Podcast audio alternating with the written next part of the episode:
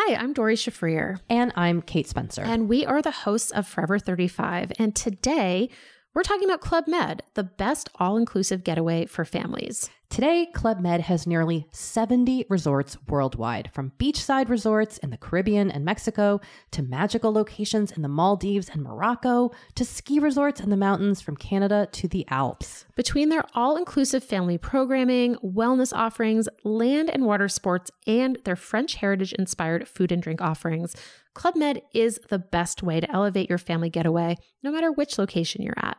To learn more, visit clubmed.us.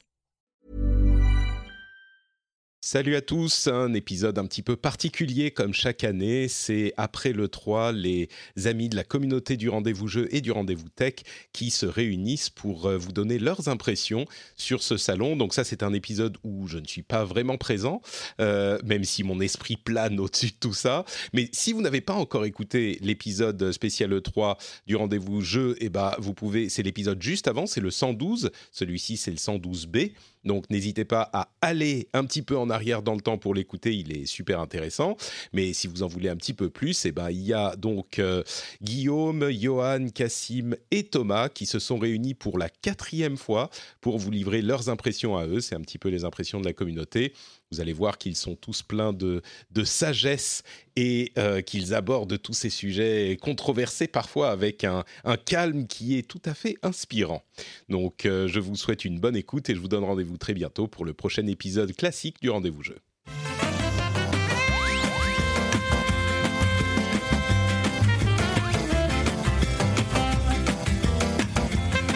bonjour à tous. On est de retour cette année pour vous parler de l'E3, puisque Patrick a pour la quatrième fois accepté de nous prêter son beau podcast. On va se pencher euh, pour vous cette semaine sur euh, cette semaine de 3 qui a été riche en informations. Je suis Guillaume Hachet et euh, pour ce faire, autour de cette table virtuelle, je suis, je suis accompagné de trois autres valeureux patriotes, puisque nous avons d'abord Thomas. Salut Thomas. Salut, salut tout le monde. Nous avons aussi Cassim Ketfi, qui est journaliste chez Frandroid. Salut, salut, salut.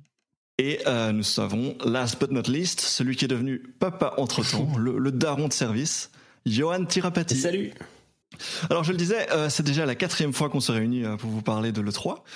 Et euh, cette année, on a réfléchi ensemble et on s'est dit que euh, il allait peut-être falloir changer un petit peu le format, puisque plutôt que de vous faire le listing de chaque conférence et vous raconter point par point ce qui s'est passé, ce qui est plutôt redondant, puisque a priori vous êtes sans doute déjà au courant. Cette année, euh, on a choisi de plutôt faire une espèce de rétrospective des tendances, des points forts de, de, de cette euh, semaine de 3. Et euh, on aura l'occasion d'y revenir, mais c'était vraiment un E3 exceptionnel pour plusieurs raisons. Et pour nous parler de cette première raison, le, le premier aspect particulier de cette E3 2019, je me tourne vers Cassim. Cassim, est-ce que, est-ce que tu penses que l'E3 est en train de mourir? Oula, tu, bah, tu disais que c'était fort il y a deux secondes. Euh, non, mais euh, je pense que tu fais, référence au fait que euh, il y avait quand même des gros absents euh, à cette E3. Enfin, c'était un, un, E3 qui était quand même vraiment particulier dans son organisation par rapport aux années précédentes. déjà, il n'y avait pas Sony. Activision avait une, une, place très faible. si on, pour les gens qui ont vraiment visité le salon, bon, ça nous concerne moins, mais par exemple, Microsoft n'était pas sur place, ils étaient dans, dans leur petit truc à eux. Electronic Arts euh, ça, c'est pas la première année, mais ils avaient aussi leur propre euh, événement, euh, le EA Play, je crois, de mémoire. Et en plus, cette année, ils n'avaient pas de conférence. C'était plutôt une sorte de live continu un peu chiant. et du coup, ça donnait un, un, ton un peu particulier à cette E3. Alors, mmh, beaucoup d'absents. Alors, ouais, pas mal d'absents, alors qu'en plus, en parallèle de ça, on a eu une multiplication un peu des petites, de petites conférences, de petits directs, sur lesquels je pense qu'on va revenir euh, à travers nos différentes discussions, quoi, mais avec euh, le, PC Gaming Show qui, est un peu, un peu spécial, le, Nintendo Direct ou encore le, live euh, dédié à la réalité virtuelle. Et, euh, je dirais que même même pour ceux qui étaient pour les habitués, hein, les, Ubisoft, les Bethesda et compagnie, ah c'est pas pas vraiment inoubliable. Johan, qu'est-ce que qu'est-ce que vous en as pensé toi? Ouais, bah c'est vrai qu'après, c'est une, ça, c'est une tendance qu'on pointe du doigt euh, depuis quelques, quelques années, en, en fait, hein, déjà depuis que Nintendo a arrêté de faire des confs pour faire des, des directs, puis ensuite euh, EA qui part faire son truc dans son coin, mais c'est vrai que bah, c'est juste la tendance qui continue, et, euh, et du coup, ces absents-là, ça laisse aussi plus de place euh, pour euh, pour avoir de, de l'exposition quand tu fais effectivement des toutes des mini confs euh, les dévolvers les euh, même les éditeurs qui ont qui d'habitude font pas forcément de, de, conférences comme Square Enix ont un peu plus d'importance du fait des absents etc quoi. Donc ça change un petit peu la la, la, dynamique totale. Après oui c'est c'est sûr qu'en termes d'annonces brutes c'est on a quand même l'impression que le 3 s'affaiblit quand même un petit peu quoi d'année en année. Après, c'est aussi, euh, aussi le, le, cycle de, euh, de, des générations qui veut ça. C'est-à-dire que quand, quand une nouvelle génération est là, euh, depuis un ou deux ans, il, faut, il faut vendre des consoles. Du coup, les éditeurs sont là et ils essaient de faire des annonces qui marquent qui t'a bullshité un petit peu, qui t'a montré des choses qui seront pas prêtes avant 4-5 mhm. ans. Et puis après, quand on arrive en fin de gène, bah, on garde justement tout ce genre de cartouches-là pour le, pour l'année où, où on va devoir vendre à Noël, quoi. Donc, tu penses qu'il y a aussi un facteur cyclique euh, qui, qui, renforce un petit peu cette, euh, ce, ce, ce passage à vide. Euh, Thomas, un, un, avis sur, sur cette 3 sur euh, la spécificité de cette année? Euh, moi, je pense que pour répondre à la, la question un peu euh, simple, est-ce que le 3 va mourir? Non, je pour moi, c'est simplement une évolution qui suit un peu ce qui se passait depuis plusieurs années, comme l'a dit Cassim. Ça avait commencé un petit peu avec euh, Nintendo qui part faire son direct. Euh, entre temps, on a aussi eu la Gamescom qui arrive en fin août, je crois, euh, qui prend de plus en plus d'ampleur et on voit un peu les éditeurs qui mettent un peu plus de, de cartouches en Allemagne tous les ans, plus qu'à le 3 ou en tout cas ils répartissent. Euh, au-delà de ça, il y a hum, bah, euh, Sony s'est mis à faire ses euh, Gamer Experience, je sais comment comment s'appelle. PlayStation Experience. Voilà, c'est ça, PlayStation Experience. Microsoft aussi s'est mis à faire un petit peu ses petits directs réguliers. Bon, ils ont un peu moins de succès, ils sont peut-être un peu moins pertinents que que pour d'autres, mais mais voilà, c'est une évolution enfin naturelle, je sais pas, mais le 3 évolue, il devient moins centrale dans le monde du jeu vidéo, c'est pas plus mal. Et comme disait Johan, ça permet à d'autres plus petits de briller. On, parlera un peu de ça euh, tout au long du podcast, je pense. Mhm, donc on, redistribue un petit peu la carte euh, en raison des, absences. Euh, Cassim, à quoi, est-ce qu'on attribue en fait, d'après toi, ce, manque de souffle cette année? Bah oui, non, c'est, je suis un peu d'accord avec euh, avec Johan. Je pense que c'est une question de cycle. C'est pas la, première fois qu'on se demande si le 3 va mourir ou euh, que certains en tout cas se posent la question. Euh, c'est une question un petit peu provoque de ma part. Hein. Bien sûr, mais il faut se souvenir qu'à l'époque de la Wii, je crois notamment, quand je sais plus si c'était le début de la génération ou la fin de la génération, mais en tout cas, il y a eu une époque pendant la, la Wii, je me rappelle, où le 3 était devenu complètement vide. Enfin, il n'y avait plus en fait d'annonces il y a eu quelques années où même on pensait qu'il allait déménager, ou il allait, euh, voilà, il y a eu un moment un peu dur de l'E3, avant, juste avant le début de cette génération-là, euh, avec la PlayStation 4 et, euh, et l'annonce de la Xbox One, etc., qui a un peu relancé l'intérêt autour de l'E3, où il y avait vraiment cette guerre entre les deux fabricants, et c'est ce que les gens attendaient. Et peut-être que d'ailleurs, c'est aussi ce qui a manqué cette année, le fameux qui a gagné le 3. alors, est-ce que Sony, ils ont annoncé encore un nouveau jeu incroyable Est-ce que machin Voilà c'est peut-être ce, petit élément-là, c'est peut-être étincelle-là qui a, manqué cette année. Mais ce que je voulais, en tout cas, ce que je voulais dire, c'était voilà que le, le, le 3, euh, c'est un salon qui est vieux maintenant et qui connaît des cycles. Euh, c'est pas la première fois voilà, qui, qui, perd un peu en importance. Ça ne veut pas dire qu'il il en regagnera pas, euh, par exemple, l'an prochain ou l'année d'après, avec le début de la prochaine génération de consoles. Bah, je, rebondis sur, sur, sur ce que tu disais sur ces, ces, ces E3 passés qui étaient déjà catégorisés comme très très faibles et voire inquiétants. On, repart du coup vers des périodes où, où carrément euh, tu avais des articles qui se posaient la question si on aurait encore des consoles euh, physiques, si c'est pas le finalement le, le, jeu vidéo est pas en train de devenir 100% mobile, etc. Et puis derrière, on se prend une génération euh, avec des records de vente euh, chez Sony chez, et chez Nintendo sur des consoles, on va dire, dites classiques. Et voilà, donc pour moi, on est en plein dans ce genre de cycle-là. On arrive, on va arriver petit à petit vers ouais, les, des news qui s'affaiblissent. Alors, il faut, quand je dis des news qui s'affaiblissent, il faut le prendre avec des pincettes parce que on je crois qu'on n'a jamais eu autant de jeux intéressants à venir. Mais, mais en tout cas, en termes de, ouais, de de marketing pur et, euh, et d'effets d'annonce, ça, va se raréfier jusqu'à ce que les consoles soient présentées, je pense. Mmh. Ouais, donc il y, a très clairement cet aspect euh, cyclique, hein, le fait qu'on est, sur la fin de la génération et que effectivement Sony n'est pas là parce que tous les jeux first party, où il y a quelques exceptions comme Last of Us 2, etc. Mais la majorité des jeux sur lesquels ils sont en train de travailler en interne, euh, c'est plutôt pour la génération suivante. Et un, autre aspect euh, qu'on n'a pas encore évoqué, mais que, qui, me semble important, mais c'est simplement que c'est quelque chose qu'on sent dans la, presse vidéoludique, euh, mais depuis, depuis je dirais, 5-6 ans. C'est le fait que c'est très simple aujourd'hui pour les, les, éditeurs de communiquer par eux-mêmes. Donc PlayStation Experience, même s'ils l'ont pas fait cette année-ci, c'est un assez bon exemple, c'est qu'ils ne sont plus dépendants du cycle euh, des médias classiques, des, médias généralistes, des médias spécialisés. S'ils veulent faire une annonce, ben ils la font quand ils veulent. Ils ouvrent, ils font un tweet, ils ouvrent un, live sur sur Twitch et ils montrent euh, leur, nouveau, ben, par exemple euh, Death Death Stranding euh, cette année-ci, ils, ont ils ont communiqué sans problème sur le, nouveau trailer. Pas besoin de venir à le 3, pas besoin de faire toute une conférence, tout un show. C'est voilà, c'est aussi la, question de la décentralisation des médias qui, qui permet. Clairement, aujourd'hui, les les joueurs, ils sont, ils sont, enfin les joueurs euh, en termes de nombre, hein, ils sont sur Twitch. Euh, ils, y regardent, enfin ils lisent de moins en moins la presse. Enfin, je parle en proportion, mais voilà, les, sites sont de moins en moins visités par rapport euh, à, ce, qui se passe sur Twitch. et du coup, effectivement, j'ai l'impression que les communicants essayent de, singer un petit peu cet aspect live, cet aspect, bah, de toute façon, tout est sur Twitch quasiment. C'est particulièrement évident dans, dans, le live de Electronic Arts, puisque l'animateur du, du EA Play, c'était Greg Miller, qui est un ancien journaliste de chez IGN. Donc il y, a toujours cet aspect un petit peu. Euh, vous êtes en train de regarder du contenu de l'éditeur, mais ça ressemble, ça ressemble vaguement à un contenu euh, journalistique euh, de loin, si on fait pas attention.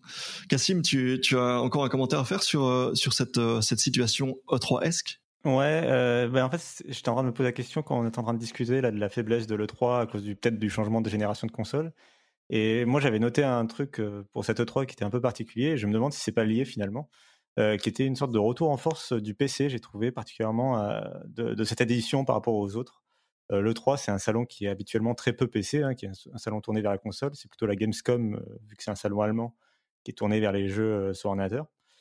Et moi, à cette E3, j'ai vraiment noté une sorte de retour du PC avec bah, des annonces comme Baldur's Gate 3, qui sera un jeu quand même plutôt orienté vers le PC. Euh, il y a beaucoup de jeux, enfin il y avait quelques jeux en tout cas chez Microsoft qui étaient annoncés pour le PC en, en premier lieu comme euh, Flight Simulator. Euh, il y a le Xbox Game Pass pour PC sur lequel on va revenir, mais qui, qui, bah, voilà, qui vise le PC. Euh, même, la, même des abonnements comme chez Ubisoft avec le Uplay Plus, bah, c'est des abonnements qui sont pas disponibles a priori sur Xbox ou sur PlayStation. C'est des abonnements mmh pour l'instant en tout cas vont viser, qui vont viser le PC en tout cas pour le moment. Euh, donc il y avait vraiment du, du, PC un peu partout, sans parler du PC Gaming Show évidemment, ou de la VR. Vu que Sony n'était pas là, bah forcément la VR était un peu plus orientée vers euh, les casques pour PC. Euh, donc euh, j'ai vraiment noté une, place plus importante pour le PC. Il y avait Bethesda et compagnie, alors que voilà plus forte que les années précédentes. Et je me demande si c'est pas fait du fait de bah, cette faiblesse des consoles parce qu'on arrive en fin de cycle. Bah, oui, peut-être que le PC regagne un peu en, en aplomb forcément, il y a un, le, plus grand constructeur de consoles, euh, Sony, qui est absent. Forcément, les plus petits en bénéficient, euh, le PC y compris. Mais tu nous offres une magnifique transition, puisque le, le point fort, la plus grande tendance qu'on a vu apparaître pour cette 3 2019, c'est très clairement euh, tout ce qui concerne le, ce, que, certains appellent le Netflix du jeu vidéo, que ce soit sous la forme du cloud ou sous la forme des abonnements. Alors on va y revenir. Très clairement, le 3 a démarré en force, même si c'était en fait juste avant le 3, avec, euh, je crois que ça s'appelait Stadia Connect, l'event de, Google, pour présenter son offre de streaming euh, de, cloud gaming.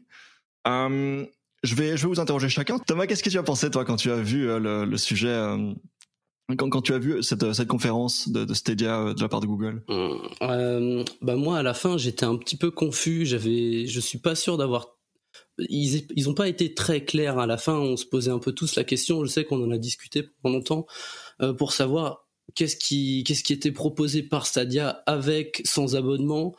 Euh, c'était un c'était un petit peu confus. Euh, pour le reste, hum, moi le, cloud gaming parce que sur les Netflix du jeu vidéo, on a deux parties. On aura tout ce qui est le cloud gaming et après les abonnements. Euh, pour le coup, Stadia, moi je reste je reste dubitatif pour ma parce pour moi il me parle pas. J'ai l'impression que Stadia c'est pas pour moi. Google euh, s'adresse clairement, à mon avis, à des gens qui ne jouent pas aujourd'hui. C'est des gens qui n'ont pas de console.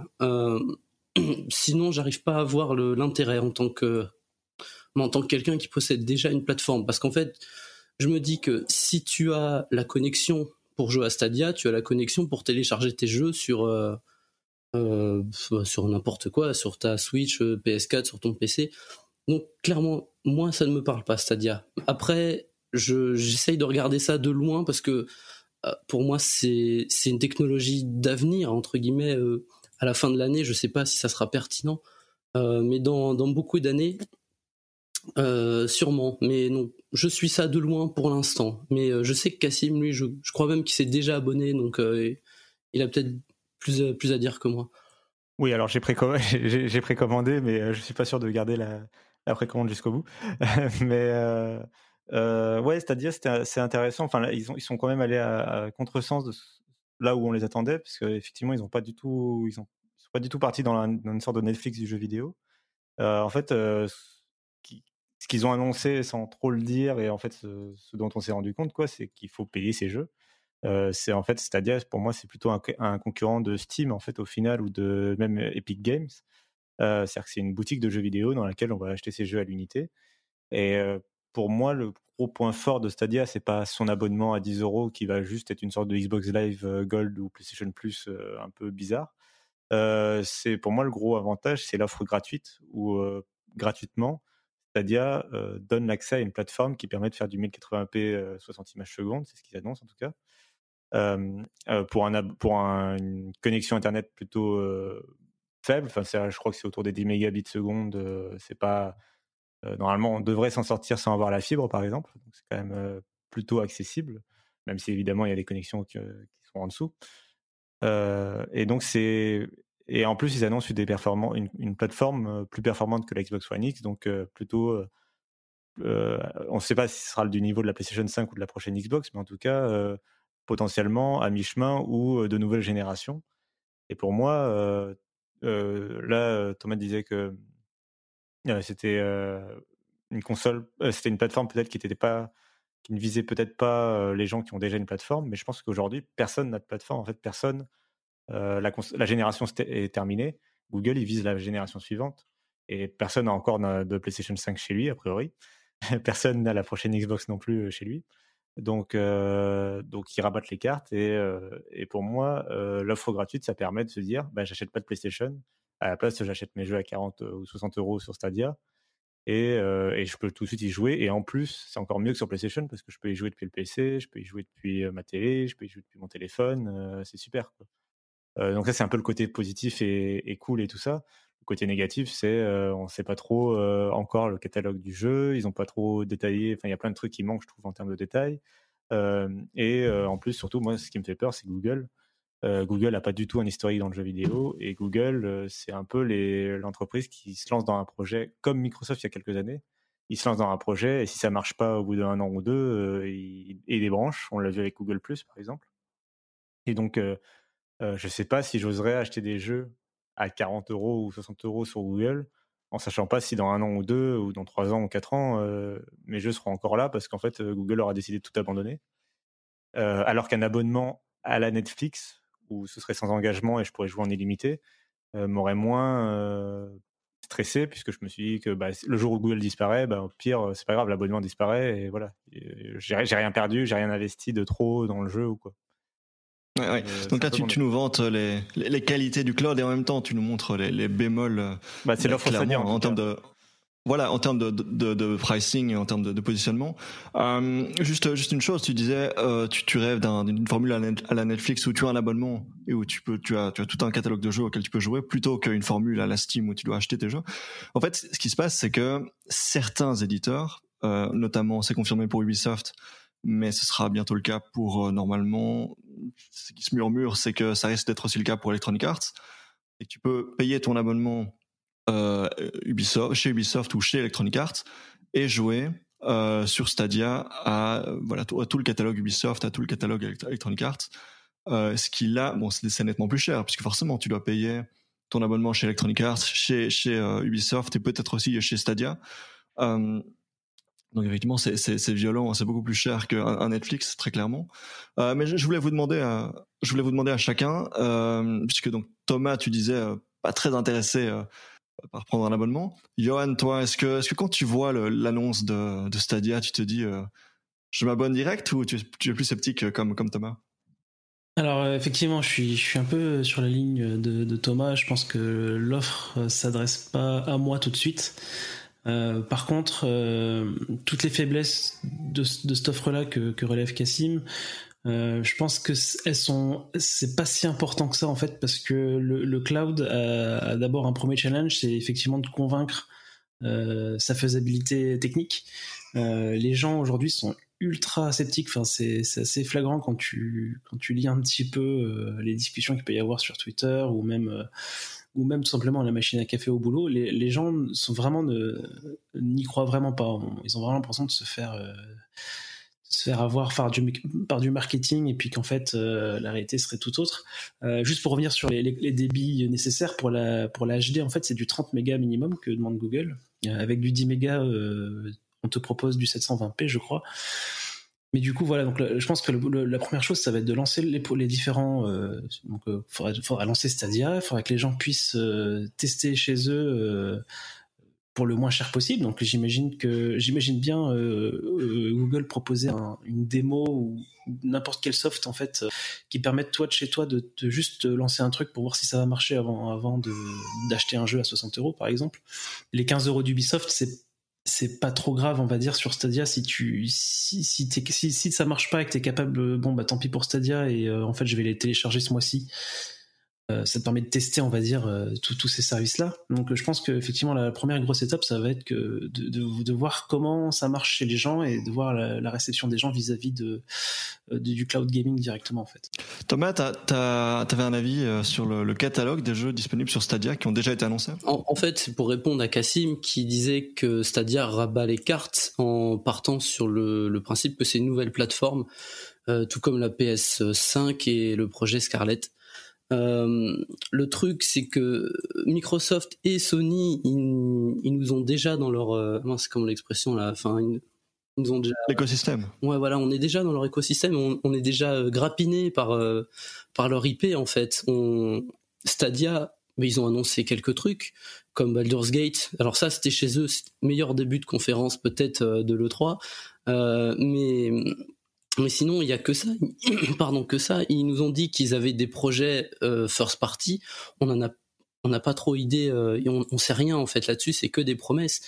Euh, Microsoft, on, ils ont racheté tous leurs studios. On sait que tous travaillent dessus. Sony, bon, ils nous ont déjà bercé pendant euh, pendant toute cette génération avec les, les Spider-Man, les God of War, euh, Bloodborne et, tout ça. Donc, on veut la suite et on sait bien qu'elle sera chez eux.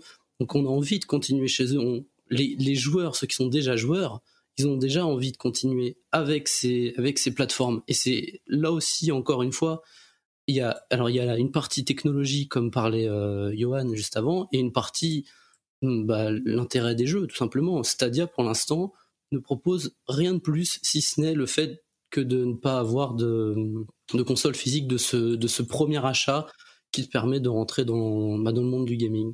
Alors là, je, je suis pas tout à fait d'accord, puisque c'est des aspects euh, dont on, a assez peu parlé. Mais par exemple, euh, si tu joues, euh, imaginons que toi tu joues sur sur Stadia dans le data center Google qui est dans ta région en France. Donc tu as a priori une latence assez faible entre toi et, le, data center de Google. Si quelqu'un d'autre joue sur le data center qui est par exemple au Canada, la connexion entre les deux data centers, c'est de la méga fibre optique de Google, c'est un truc de dingue. Et donc le ping entre toi et ton copain au Canada, ben il est, il est, il est très très très très très réduit. Euh, donc ça c'est un, point qui est intéressant, c'est la latence du réseau entre les data centers de Google, elle est euh, très réduite et au sein d'un même data center, mais alors on parle de millionième de seconde. J'exagère un peu, mais bon voilà. Euh, et, euh, et, ça c'est un, premier point. Et l'autre point qui est intéressant, c'est ce, dont ils avaient parlé, là, les intégrations avec YouTube. Et bon, moi personnellement et vous, euh, c'est peut-être pas, peut-être pas ce qui nous intéresse le plus, mais le fait que un YouTuber va, jouer au jeu et euh, à la fin de la vidéo, tu peux cliquer sur un bouton et arriver sur la map qu'il a créée dans Minecraft, enfin pas dans Minecraft pour le coup, mais enfin bref, il y, a des interactions qui sont possibles entre le, YouTuber, l'influenceur et, euh, et le, consommateur. C'est pour moi, c'est vraiment la plus grosse force euh, de Stadia, c'est la réalisation de ce que tu décris là. Après, ils en ont pas du tout fait la démo, donc aujourd'hui, enfin, a priori, c'est pas, ça existe pas encore, ça, c'est une note d'intention, donc euh, c'est vrai que aurait pu, moi, j'aurais pensé pendant le connect qui qui montre une, une scène justement, tu sais, avec les personnages un peu comme dans une pub Nintendo là où où effectivement le mec est sur son ordi, euh, il, ou même sur sa tablette, il, appuie sur son écran, euh, sur l'hyperlien dans la vidéo et pouf, euh, il, rejoint son youtubeur dans la partie de Mordo ou je ne sais quoi, tu vois. C'est ce genre de choses-là qui, qui, aurait fallu montrer pour pour convaincre sur cet aspect-là. Aujourd'hui, j'ai l'impression que c'était plus une idée comme ça et que c'est pas encore développé, quoi. Ben, je, suis totalement d'accord avec toi et en fait. En fait, le souci, c'est qu'ils n'ont pas montré l'interface de Stadia, tout simplement. On ne sait pas comment on gère son catalogue de jeux, enfin tout ça. Finalement, c'est des détails, mais c'est important de l'ergonomie, de savoir un peu comment on va pouvoir rejoindre une partie et compagnie. Euh, comment ça va gérer les sauvegardes, je sais pas moi, ce genre de petits détails. Euh, mais par contre, euh, sur, sur le YouTube, l'intégration à YouTube, c'est pour moi, c'était un peu la déception de ce Stadia Connect. C'était bah, avec le modèle économique qu'ils ont choisi.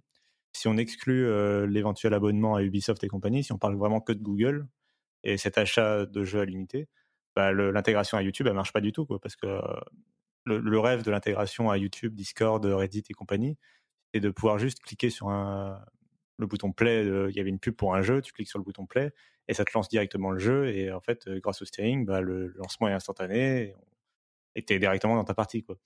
Euh, le souci, c'est que pour que ça fonctionne, il faut que le, jeu t'appartienne déjà ou que tu sois propriétaire d'un abonnement qui te permette d'y jouer. Or, euh, bah, le modèle économique de Google, je parle bien chez Google, euh, bah, c'est l'achat à l'unité. Donc en fait, là, ce qui va te, ce qui va te montrer, c'est un euh, bah, payer 60 euros s'il vous plaît pour jouer à Assassin's Creed Odyssey. Quoi. Si vous n'avez pas pris l'abonnement euh, Ubisoft lié. Quoi. Bah, disons qu'à minima, il faudrait que si tu l'as pas acheté, que tu puisses y jouer 10, 10 minutes, quoi, tu vois, un truc comme ça. Et que ça, ça pourrait vraiment déclencher des achats juste après. quoi. Et un dernier mot sur euh, Stadia, c'est le fait que les, journalistes ont pu enfin l'essayer euh, un peu plus concrètement. Euh. alors, il y avait eu les, bêta-tests l'année dernière, mais là, il y a eu un premier test vraiment concret de Stadia à l'E3 avec les journalistes. Et je crois que globalement, le, feeling, j'ai l'impression que c'était très, correct dans l'ensemble. la latence n'était pas trop perceptible, l'expérience était plutôt bonne, mais que l'image, par contre, n'était pas assez bien définie. Enfin, on sentait que c'était une image, une vidéo qui était streamée. ça donnait un peu un effet, j'ai l'impression, un peu le filtre YouTube, quoi. cest de la compression, tout simplement. L'image était un peu compressée, quoi. Et, ça, et ça venait pas du, du jeu, en fait. Ça venait pas de la. ça venait vraiment de, la, différence entre la, distance, comme parlait Guillaume, la distance entre le moment où le jeu est rendu sur la console Stadia chez Google et le moment où il arrive chez le joueur, c'est là où il y a une compression de l'image pour que ça passe dans les tuyaux. Et j'ai l'impression que c'est ce, filtre-là de compression qui était un peu qui était un peu fort en tout cas sur les tests. Mmh, mmh, mmh. Donc on, sent que la technologie est prometteuse, elle n'est pas encore là à 100% puisque ouais effectivement des petits problèmes de compression. J'ai aussi entendu des, mauvais retours par rapport à la manette. Je sais pas si c'est ton cas aussi, mais des, gens qui n'étaient pas pas super fans de la manette Stadia. Elle n'est pas obligatoire. Mais voilà, mais oui, oui, oui, voilà. Donc c'est pas, c'est effectivement pas pas un, énorme problème. Euh, mais mais donc, mais très clairement, la technologie intéressante, prometteuse. Le modèle économique hmm, frustrant, je dirais. Euh, c'est à, voir si ça convaincra ou pas. Euh, mais ça, ça, risque de, dépendre de, leur positionnement et, aussi bah, de leurs offres first party. Mais donc ça, c'est pour, l'offre de Google, Stadia.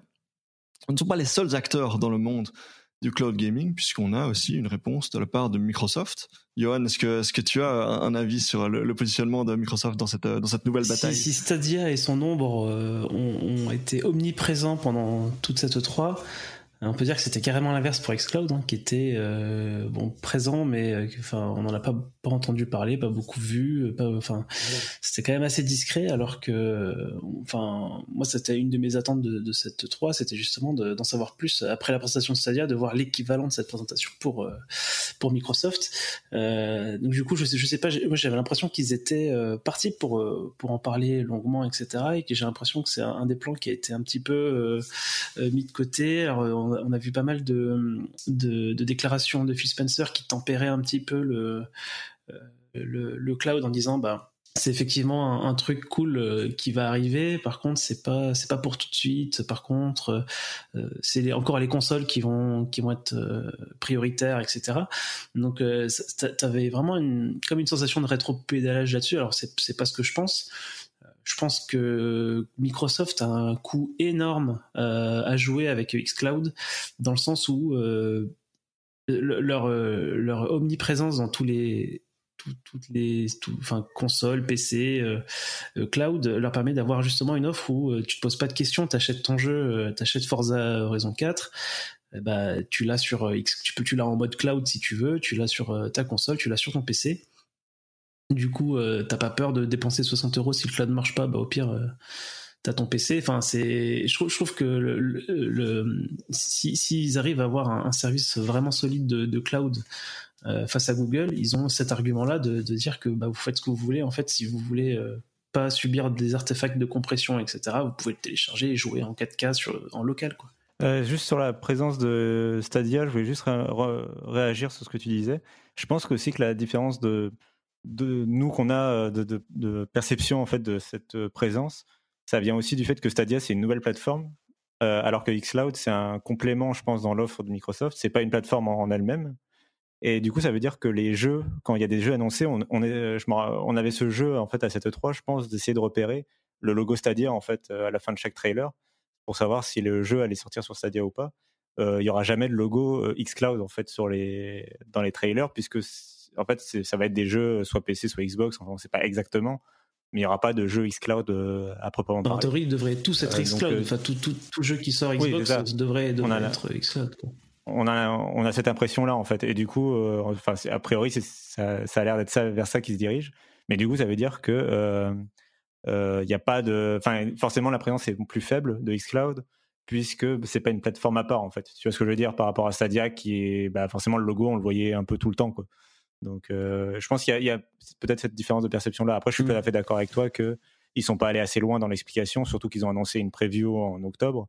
Donc, c'est-à-dire dans quelques mois, ils auraient pu très bien détailler un peu plus où ils allaient euh, en termes de modèle économique et tout ça. Donc, ça, je suis totalement d'accord avec toi. Ouais, donc c'est un petit peu l'inverse de effectivement comme vous disiez de Stadia, c'est-à-dire que on n'a pas une démonstration de la technologie, on ne sait pas exactement ce que ça vaut, si, si les promesses seront euh, seront atteintes, mais par contre en termes de positionnement, en termes de pricing, on se dit bah oui sans doute que une fois qu'on est dans l'écosystème Microsoft, bah on a plusieurs solutions pour jouer, que ce soit en, local sur son PC, sur sa Xbox, sur son cloud. Donc ça c'est clairement une position hein, beaucoup plus intéressante. Et du coup j'ai euh, une petite pensée euh, nostalgique pour euh, les, les, pionniers du monde du cloud gaming. Hein. Je pense au, Shadow, je pense au PlayStation Now, je pense à GeForce Now. est-ce que, est-ce que ces sociétés-là sont condamnées à mourir? Est-ce que c'est la fin pour elles, vous pensez? Ah bah clairement, je pense que Sony et le PlayStation Now sont morts et que demain ils peuvent fermer la porte. Non, bien sûr que non. euh, bon, Shadow et GeForce Now, ça va être plus compliqué déjà. Euh, Shadow, c'est évidemment que c'est le plus complexe parce que bah, c'est une petite boîte française. Je suis pas sûr qu'ils aient les reins et les épaules pour euh, survivre très longtemps euh, en tant que plateforme de cloud gaming. Après, eux, ils estiment faire du cloud computing, donc c'est un peu autre chose. Tu as accès à un vrai ordinateur. si tu veux faire du Photoshop, par exemple, tu peux, donc c'est un peu différent. GeForce, par contre, ils sont, c'est un peu les, victimes dans l'histoire parce que Nvidia, quand même, ils, vendent une box sous Android Télé qui s'appelle la Shield et qui va être forcé de, faire tourner Stadia, euh, Stadia qui tourne sur la plateforme concurrente, c'est-à-dire euh, de, des processeurs AMD. Donc c'est un peu les, les victimes dans l'affaire. Mais par contre, Sony et le PlayStation Now, eux, ils sont tranquilles. Alors déjà, un, c'est le seul acteur qui est en place aujourd'hui.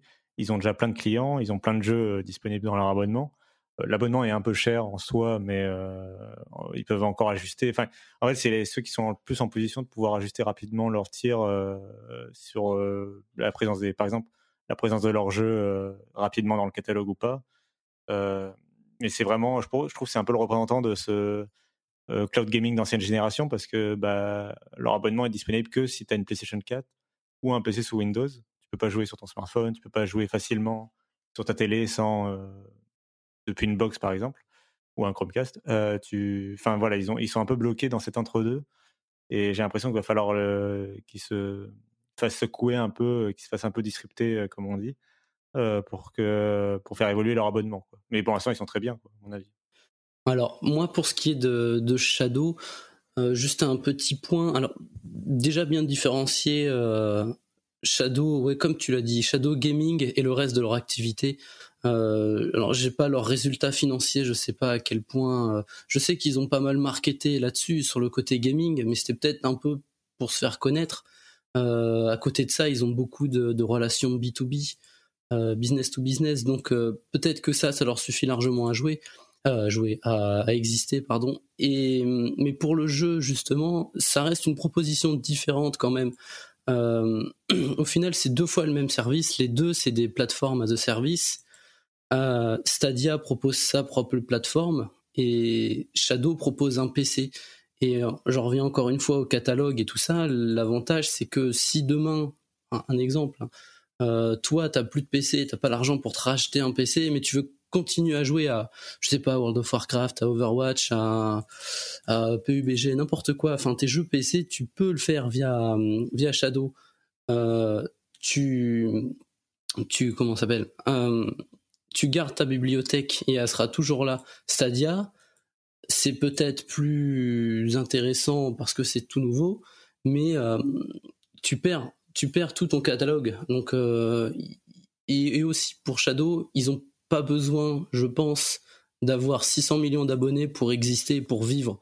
Si ça reste une option viable pour des situations de niche et que à côté leur B2B leur serve à, survivre, bah pourquoi pas, ils peuvent, ils peuvent rester comme ça. Je pense pas qu'ils vont mourir à cause de ça. Et euh, je dirais que l'autre, l'autre point qui a surpris, puisqu'on parlait de, de Sony et de leur PlayStation Now, euh, si on parle du streaming, voilà, le streaming est un petit peu euh, sur toutes les lèvres en ce moment.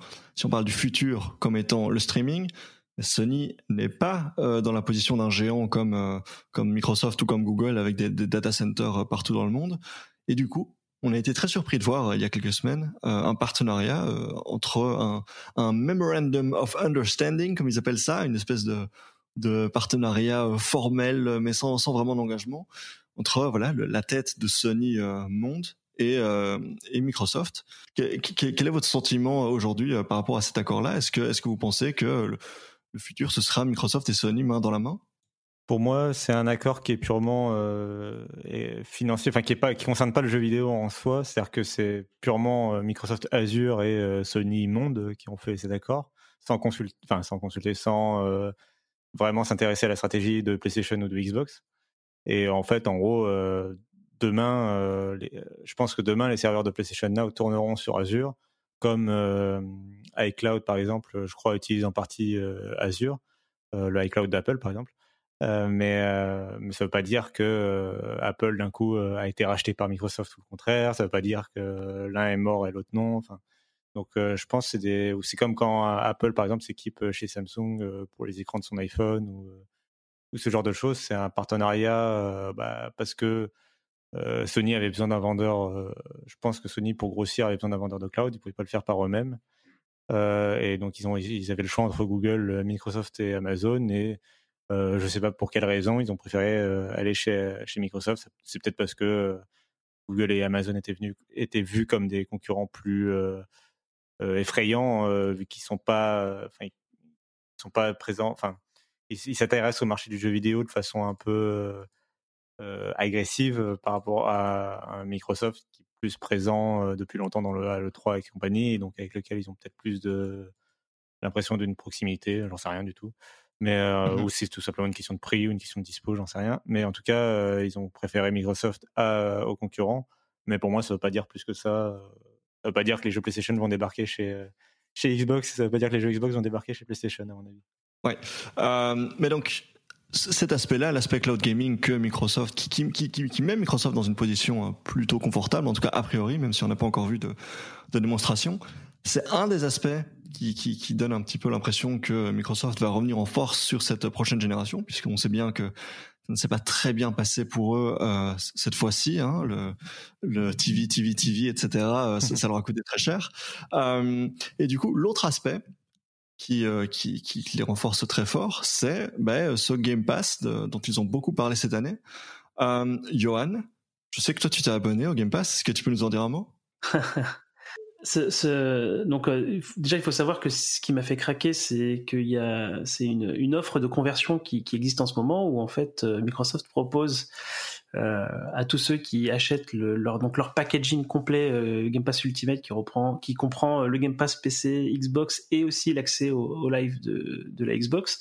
Donc ce, ce pack Ultimate là, si on le prend aujourd'hui, Microsoft convertit notre stock d'abonnements à Xbox Live en Xbox Ultimate. Donc en fait, concrètement, ce qui se passe, c'est que si on est abonné pour deux ans à Xbox Live, pour, euh, pour 1 euro qui est l'offre actuelle pour le Ultimate, on convertit en fait euh, tout ça en, en, Xbox Ultimate. Donc, euh, vu les prix de, de, du Xbox Live, hein, qu'aujourd'hui on trouve, on trouve sur différents revendeurs autour de 40 euros pour une année complète, euh, si on ramène ça au, mois euh, sur trois ans, donc c'est le maximum qu'on peut, qu'on peut convertir, ça, fait ça ressemble quand même beaucoup à, l'offre euh, dont on ne peut pas refuser. Quoi. même si ces, ces, dernières années, les, les, exclus Microsoft qui arriveront forcément du coup sur, sur, ces, sur ce Game Pass-là n'ont pas forcément une grande notoriété ou même une quantité folle. Euh, je pense qu'on peut être quand même assez confiant sur l'avenir. Et puis même ces, ces, exclus euh, déjà existantes, on va dire, valent le coup euh, de, ce genre d'abonnement. Donc si on rajoute en plus voilà tous les éditeurs tiers qui, qui sont dessus, ça, enfin il commence vraiment à y avoir un catalogue assez, incroyable. Et ben voilà, avec avec, avec un prix aussi bas, donc j'avais calculé, je crois que c'était un peu moins de 4 euros par mois sur les sur les trois ans si on faisait ça. voilà, ça permettait d'avoir accès quand même à énormément de jeux. Alors moi je pense qu'effectivement c'est vraiment la carte maîtresse de, Microsoft hein, pour la prochaine génération et qui veulent vraiment euh, vraiment euh, convertir le plus de joueurs possible. D'ailleurs cette offre là euh, pour moi c'est un, exemple flagrant à tel point. alors moi qui suis du coup un, des gros déçus hein, de, Microsoft sur la, génération actuelle, là du coup je me retrouve avec un abonnement de deux ans et, pour être honnête, voilà, le jour où il y a une, nouvelle console Microsoft hein, euh, qui, sort, eh ben ça va me titiller parce que j'aurai déjà l'abonnement, donc euh, j'aurai déjà virtuellement en fait payé euh, les jeux Microsoft à venir quoi. Donc c'est vraiment, alors même si j'approuve pas forcément pleinement ce, type de, business model, parce que je trouve que ça ça quand même ça, ça, participe à dévaluer la valeur perçue par les joueurs, on va dire, sur ce que devrait coûter un jeu vidéo. Mais voilà, c'est, je, l'ai vraiment vécu comme l'offre que je pourrais pas refuser. Et maintenant, bah, je suis bien eu parce qu'effectivement, quand, il y aura une console, je vais avoir envie de l'acheter, je pense. Mhm. Donc tu te sens un petit peu verrouillé dans, l'écosystème Microsoft. Euh, Thomas, est-ce que toi tu as, un avis? Est-ce que tu est-ce que tu t'es abonné au Game Pass euh, Du tout. Non, parce que euh, en, vrai j'ai déjà beaucoup trop de jeux. prendre le Game Pass, alors j'avoue que c'est tentant. Hein. Clairement les les 2-3 ans à 3 euros par mois, ça, fait, ça donne très envie. Mais euh, bon, j'ai déjà beaucoup trop de jeux à côté et me mettre une euh, offre d'abondance en plus, euh, bon, voilà, je, vais me noyer. Mais le, le Game Pass à la conférence Microsoft, j'ai vraiment beaucoup aimé. j'ai même pensé un moment que lui seul avait gagné le 3. Alors si ça veut dire quelque chose gagner le 3 évidemment je dis ça un peu en l'air mais j'ai été très impressionné autant l'an dernier euh, c'était des promesses, un petit peu le, Game Pass, c'était le tout début. On avait, on, trouvait ça bien dans l'idée. Maintenant, il fallait concrétiser. Cette année, c'était clairement ça. Enfin, moi, pendant leur conférence, c'est ce qui m'a sauté aux yeux. Euh, beaucoup de jeux qui étaient annoncés donc dans cette offre, euh, de, des jeux first party Microsoft, et même d'autres. On sait que je crois qu'Outer Wild est dedans, si j'ai bien compris. Euh, donc oui, clairement, l'offre aujourd'hui, elle est vraiment alléchante. Maintenant, comme disait Johan, j'ai un petit peu peur. Ça, pose plein de questions euh, pour l'avenir un peu du, des développements de jeux. Euh, il parlait d'évaluation, c'est vrai que c'est bien. Par exemple, Gears, Gears of War 5, qui a été représenté cette année, les premiers retours, c'était bon. Apparemment, c'est pas top. pour une, une exclue comme ça, D'habitude, on dirait que ça serait vachement dommage qu'ils chient un peu leur euh, leur euh, leur jeu, qui est une de leurs plus grosses licences. Là, j'ai peur qu'on se dise, oh, bah, de toute façon, c'est pas grave, euh, je l'ai pas payé. C'était dans le Game Pass, et si on commence à se dire que les jeux, c'est pas grave s'ils sont pas bien parce qu'on les paye pas, bah, je sais pas, je trouve ça un peu, peut-être que moi, je, je, suis pas très pas très à l'aise là-dessus, mais mais bon, le, les offres qui se, qui se multiplient, donc on avait déjà vu Uplay, il y a eu aussi Ubisoft, qui lance la leur, ça devient clairement ça devient des un, des trucs du marché sur l'avenir et ça va être à suivre. Ouais. C'est, très clairement une question qui revient souvent, c'est la question du, modèle économique, du pricing. On se dit, mais Comment est-ce que c'est rentable euh, de faire en sorte que les gens arrêtent d'acheter des jeux et ne payent que 10 euros par mois pour, jouer? Euh, Cassim, est-ce que tu as une explication? Comment Est-ce que ça a du sens pour, euh, Microsoft de, se dévaluer comme ça euh? Ouais, alors ça, je sais pas du tout le modèle économique. Je t'avoue que je, je, le comprends pas trop pour l'instant, effectivement. Euh, là où je voulais rebondir, c'était sur. Euh, euh, bon, je, suis d'accord avec les points que soulève Thomas. Enfin, en tout cas, je trouve ça intéressant la question de la valeur du jeu, et effectivement de son rapport à sa qualité par rapport au fait qu'il soit dans l'abonnement. mais c'était surtout ce que disait Johan par rapport au changement de génération et au fait d'être abonné sur le Game Pass. Pour moi, le Game Pass, c'est la meilleure arme de Microsoft pour mettre fin à la facilité que va avoir Sony à convertir les gens de la PlayStation 4 à la PlayStation 5. Euh, je m'explique, la PlayStation 5 elle va être rétrocompatible, donc tous les jeux qu'on a sous PlayStation 4 vont être compatibles avec la PlayStation 5. Admettons qu'on ait eu qu'une PlayStation 4 et éventuellement une Switch par exemple, euh, mais qu'on n'ait pas eu de Xbox. Bah, si on achète la prochaine Xbox, ça veut dire euh, bon bah tu repars de zéro, t'as aucun jeu compatible, tous tes jeux de PlayStation 4 ils sont pas compatibles, euh, es obligé de repartir de zéro.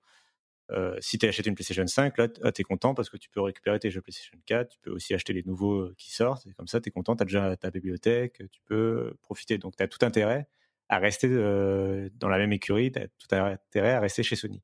Pour moi, le Game Pass, justement, il va un peu casser ça en disant c'est pas grave si t'as pas eu de Xbox avant, pour 10 euros par mois ou, ce que c'est, pour 13 euros par mois, peu importe. tu as, tous as les jeux importants de la génération précédente, voire même de la génération encore avant et tu peux t'abonner euh, et tu peux euh, en profiter. Ça te remplace un peu ta rétrocompatibilité, même si la Xbox ça sera par ailleurs rétrocompatible. Bah, ça remplace un peu cet, cet élément-là et ça te vient te, faire une grosse bibliothèque dès, le premier jour.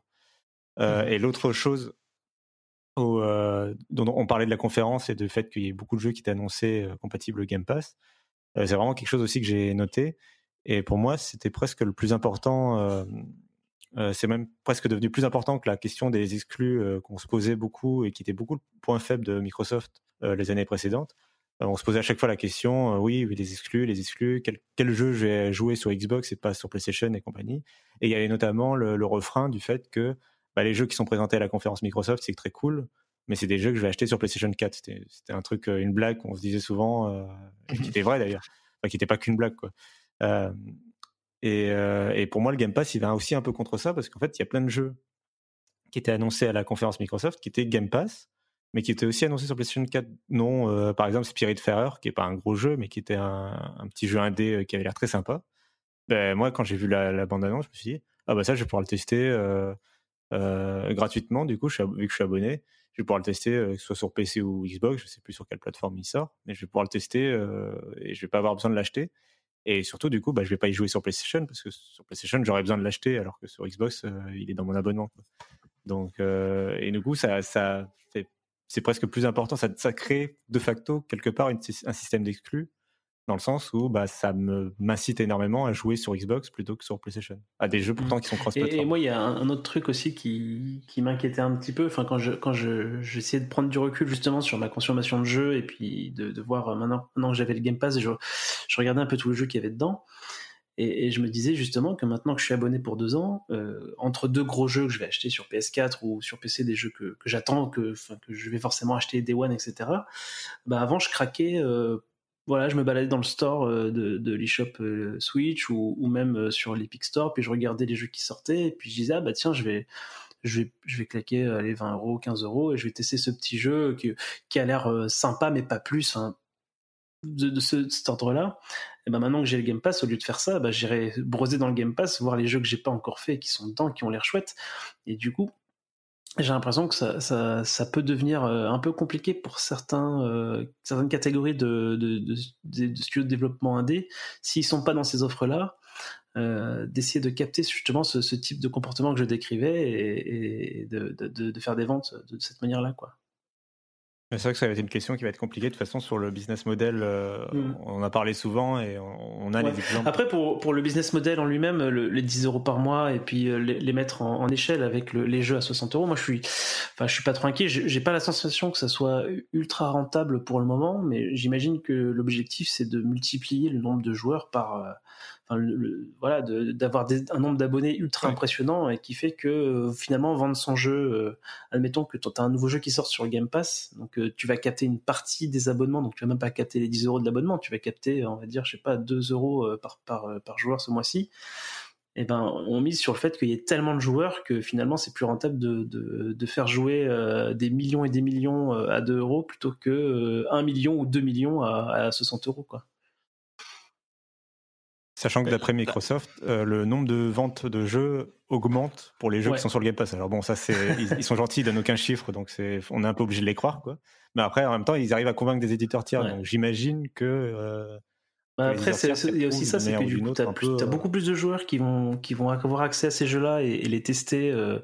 voilà, puis potentiellement en parler à quelqu'un qui lui n'a pas le Game Pass et qui fera le choix plutôt de l'acheter directement plutôt que de s'abonner, tu vois ça. Et du coup, j'imagine effectivement bien une voilà une augmentation des ventes classiques derrière quoi.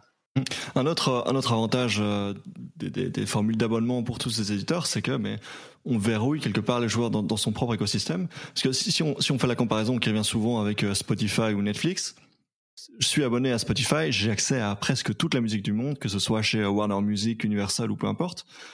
Ici, c'est une offre d'abonnement par éditeur. Je suis soit abonné euh, chez, Ubisoft, soit chez, Electronic Arts, euh, soit chez Microsoft et ainsi de suite. Euh, donc forcément, je peux pas m'abonner à 40 services à la fois. Donc je vais choisir. Je vais dire bon, bah, mes jeux préférés, c'est plutôt ceux de d'Electronic Arts ou de, Microsoft. et peut-être que les jeux Ubisoft m'intéressent moins, je ne sais pas. Et, donc forcément, pour l'éditeur, c'est une solution, c'est de se dire, ben je suis à peu près certain que l'argent de mon abonné ce mois-ci, je le retrouverai le mois prochain. Alors que dans le modèle actuel, je vends Watch Dogs ce mois-ci, peut-être que dans trois mois, il ira acheter un jeu Electronic Arts. Et, c'est pour ça que les éditeurs, là, ils ont intérêt à trouver leur, leur jeu service euh, roi euh, qui, va, qui va permettre de garder en fait les joueurs sur la, durée. Enfin, je vais, je vais m'expliquer, c'est que tu prenais l'exemple de Netflix. Aujourd'hui, en général, les gens sont abonnés en continu à Netflix. Par contre, les autres, euh, les autres catalogues, ils vont peut-être s'abonner un mois pour Game of Thrones à OCS puis arrêter, puis s'abonner euh, un mois à Canal Plus pour je sais pas quelle série puis arrêter. Et donc du coup, en fait, euh, le, but c'est d'avoir effectivement son Fortnite où tu sais que les gens vont dire bon bah du coup moi alors ma, plateforme par défaut, mon abonnement par défaut, il va aller je sais pas sur Ubisoft, ils ont ils ont je sais pas For Honor, je sais pas quoi. Et du coup de temps en temps, il y a un jeu ultra intéressant qui me qui, me plaît euh, chez, chez Microsoft ce mois-ci, bah, je vais claquer un mois tout seul de, Microsoft euh, ce mois-ci pour jouer à mon jeu solo et tout, en pouvant continuer à jouer à Fortnite. Et du coup, j'imagine bien effectivement que chaque éditeur va, avoir envie de, de trouver son, son, jeu service ultra important qui permette en fait de maintenir euh, la captation que tu décrivais de façon continue en fait et d'avoir un revenu fixe en plus des pics d'abonnement pendant les grosses sorties quoi. Et pour Electronic Arts, c'était censé être un thème, mais on sait bien que ça n'a pas trop été le cas puisque c'est assez mal mm-hmm. passé. Euh, encore un mot, euh, Cassim et Thomas, sur, euh, sur cet aspect euh, Netflix du jeu vidéo, que ce soit pour les abonnements ou pour le cloud? Bah, Je mentionnerai quand même le Game Pass pour PC, le fait que moi, il m'a pas totalement convaincu encore sur la technique, c'est-à-dire que Microsoft est encore un peu dans l'ancien monde pour le coup, et un peu le côté euh, avec leur Microsoft Store euh, qui bug chez certains. Et bon, il va falloir euh, un peu réussir à, faire un truc qui fonctionne aussi bien que Netflix justement et que quand tu télécharges un jeu, bah, tu puisses y jouer normalement et tout. Moi, j'ai pas rencontré de problème, mais je sais que c'est un peu, faut toujours croiser les doigts un peu avec avec Windows 10 et avec leur store de, de jeux. donc on verra. Et d'ailleurs, ils ont ils ont toujours pas de d'accord, en fait, euh, on peut toujours pas télécharger de jeux Game Pass, par exemple, chez Steam ou chez Nintendo. Pour le coup, on parlait de Nintendo il y a deux secondes. Euh, ils n'ont pas trouvé euh, encore d'accord pour un peu envoyer le Game Pass ailleurs, ce qui était pourtant une des attentes de l'E3. ça reste pour l'instant sur les plateformes Microsoft. On aurait bien aimé, par exemple, j'aurais bien aimé télécharger les jeux annoncés de Microsoft sur Switch, bah, me dire qu'ils seront gratuits sur Switch si je suis abonné Game Pass.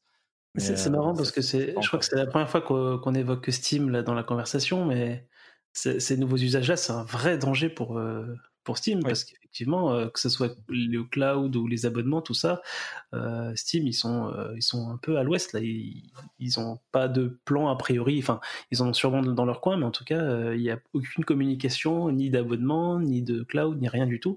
Et du coup, ils sont peut-être en train de, de, passer à côté en fait. De ces nouveaux usages là et il y a un vrai risque pour eux de ce côté là quoi bah, entre Epic et, et, les nouveaux abonnements c'est un peu le enfin Steam c'est le, le c'est un peu le mastodonte qui est en train de descendre à vitesse grand V, euh, enfin en termes d'estime et d'image de, marque, j'ai l'impression que, que c'est difficile en ce moment pour eux. Mais euh, moi, je voulais juste mentionner le fait qu'il n'y ait pas de forfait famille non plus annoncé. Alors, je sais que c'est, pour l'instant, c'est, je pense que personne n'y pense, mais, euh, mmh. mais je pense que c'est quelque chose qui deviendra complètement naturel dans, peut-être dans quelques années, notamment avec le cloud gaming. C'est le fait que, bah, tout simplement, moi, je suis abonné au Game Pass, mais il n'y a que mon PC. Et, euh, encore la Xbox c'est pas très dérangeant, mais il y a que mon PC qui a accès au Game Pass. Mmh. Je peux pas le partager euh, facilement. Je pense que ce, genre d'option famille, ça arrivera forcément euh, au bout d'un moment avec le jeu de la concurrence. Il y en a un qui finira par, par se dire bah, venez chez moi, vous pouvez tous jouer ensemble. On l'a vu avec Spotify et je pense qu'on le verra arriver avec d'autres, justement, dans le jeu vidéo. Mais on verra ce que l'avenir nous réserve. Et justement, à propos de, à propos d'avenir, à propos de futur, la prochaine étape, puisqu'on a parlé de, la, prochaine grande tendance qui sera donc le, Netflix du jeu vidéo, entre guillemets, la prochaine étape à court terme, ce sera la prochaine génération de consoles, puisqu'on a parlé de Scarlett euh, chez Microsoft et euh, on a parlé euh, aussi un petit peu dans, les couloirs de la PlayStation 5.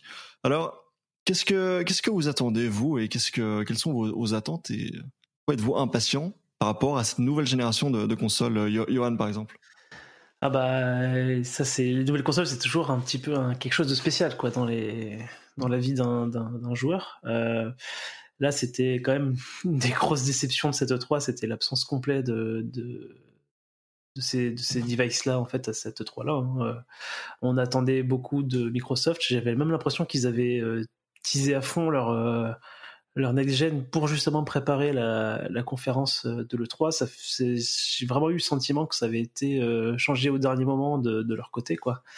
Euh, finalement, en fait, ce qui s'est passé, c'est que euh, ils avaient déjà teasé plus ou moins le, la console l'année dernière, et puis au fil de, de, l'année, il y a eu différents articles qui sont sortis pour, voilà, pour continuer à détailler un peu la stratégie de Microsoft. Et puis du jour au lendemain, on a eu un article chez The Verge qui parlait de la, la PlayStation 5, on va l'appeler PS5 pour le moment, mais euh, et qui voilà qui, qui m'ont donné vraiment beaucoup de détails euh, techniques. Alors c'était surtout du, du, bullshit entre guillemets dans le sens où ça ça nous c'est des, des, chiffres et, des, et des, des, détails très techniques, mais qui nous disent pas en fait ce que ça va vraiment être. Mais du coup, on avait quand même déjà eu la notion de voilà, on, va mettre tel type de disque dur, ça va être un, un CSD spécial, trop bien, etc. Mais c'était aussi accompagné d'une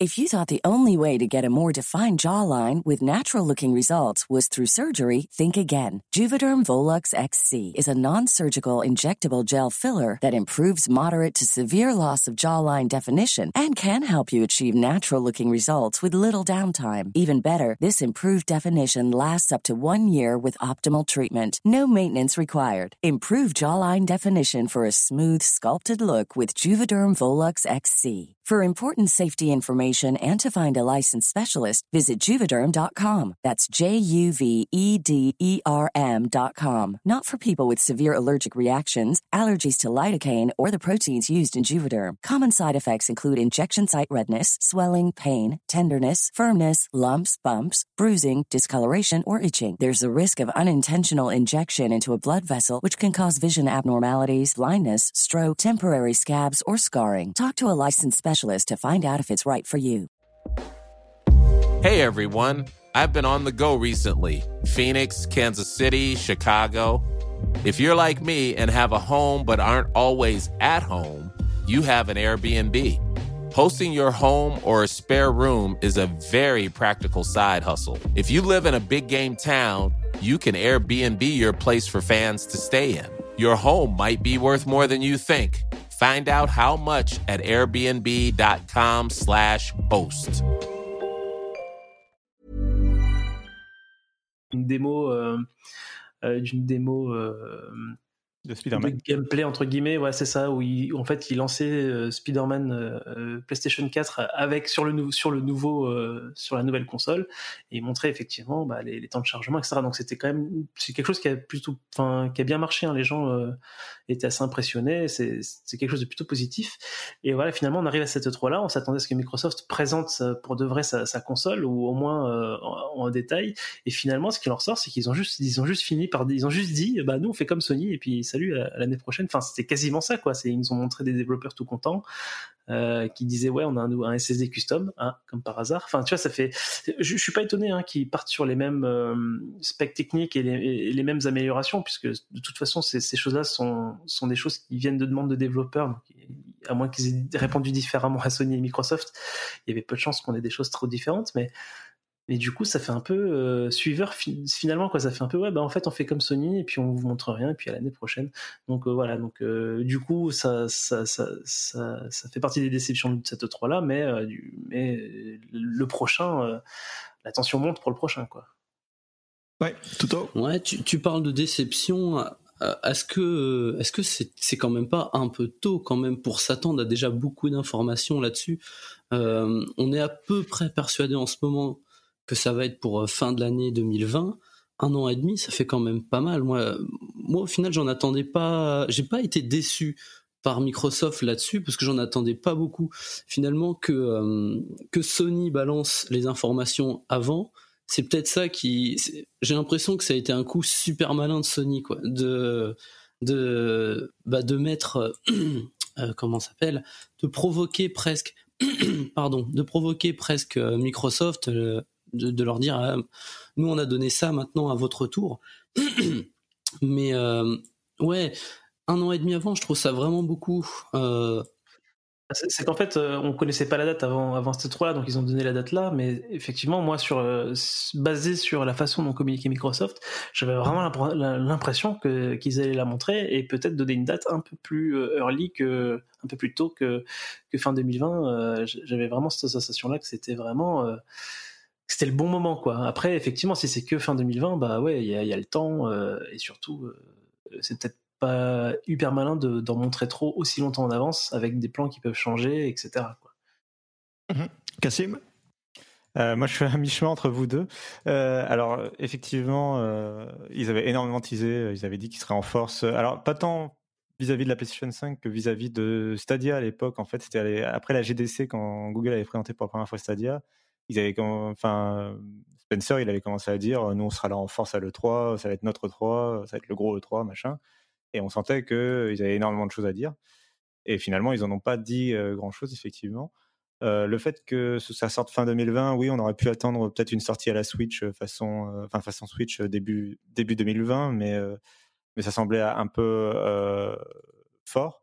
Donc euh, c'est pas si surprenant que ça que ça sorte fin 2020. Là où j'ai été déçu moi aussi, c'est pas tant sur les détails de la console en elle-même ou le prix ou ce genre de choses, mais sur les jeux présentés. C'est-à-dire qu'en fait, euh, tu peux euh, ne pas euh, présenter énormément de choses sur ta console, rester flou sur les caractéristiques, rester flou sur le prix et compagnie. Mais par contre, tu peux balancer trois trailers en CGI qui, euh, qui donnent l'impression que waouh, la next gen, ça va être trop incroyable. Comme j'ai un peu en tête la première conférence de la PlayStation 4 de Sony, qui était en février à l'époque, donc euh, assez longtemps avant où ils avaient annoncé des jeux en CGI euh, qui sont jamais sortis, c'est pas grave. Enfin, il y avait le jeu de Capcom euh, qui, est, retombé dans l'oubli, j'ai oublié son nom d'ailleurs, mais euh, qui par contre avait mis une claque graphique euh, dans, la, face des joueurs et ça montrait, enfin, on voyait immédiatement le gap entre la génération actuelle et la next gen. Là, ils ont montré qu'un seul jeu, c'est euh, Halo. Ils ont même pas montré de gameplay, ils ont juste montré une sorte de trailer euh, cinématique. Et honnêtement, enfin, en plus, moi, je trouve, euh, je, certains trouvent Halo euh, Infinite euh, joli moi je le trouve assez quelconque euh, graphiquement. Enfin, ça. Ouais, je, trouve qu'il pourrait, je trouve qu'il pourrait sortir cette génération, sur cette génération, ça me choquerait pas énormément. Mmh, et je trouve qu'il leur manque une un, claque. Ouais. Il, il a, pour ouais. moi, il leur manquait une grosse annonce. Je m'attendais au moment où, où il se lance dans la next gen au moment de la conf.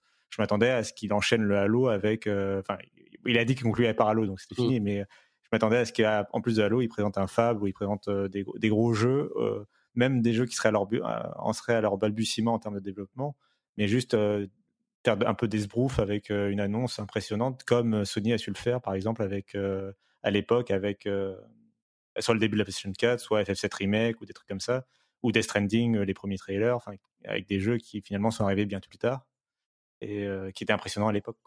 C'est un reproche qu'on peut faire en fait à l'ensemble en fait des, conférences parce qu'en fait du coup, je, je sais plus où j'avais entendu ça, mais euh, l'équivalent de cette, 3 par rapport à la génération précédente, c'était celui de 2013, donc euh, où les consoles sortaient euh, fin d'année d'après, donc fin 2014.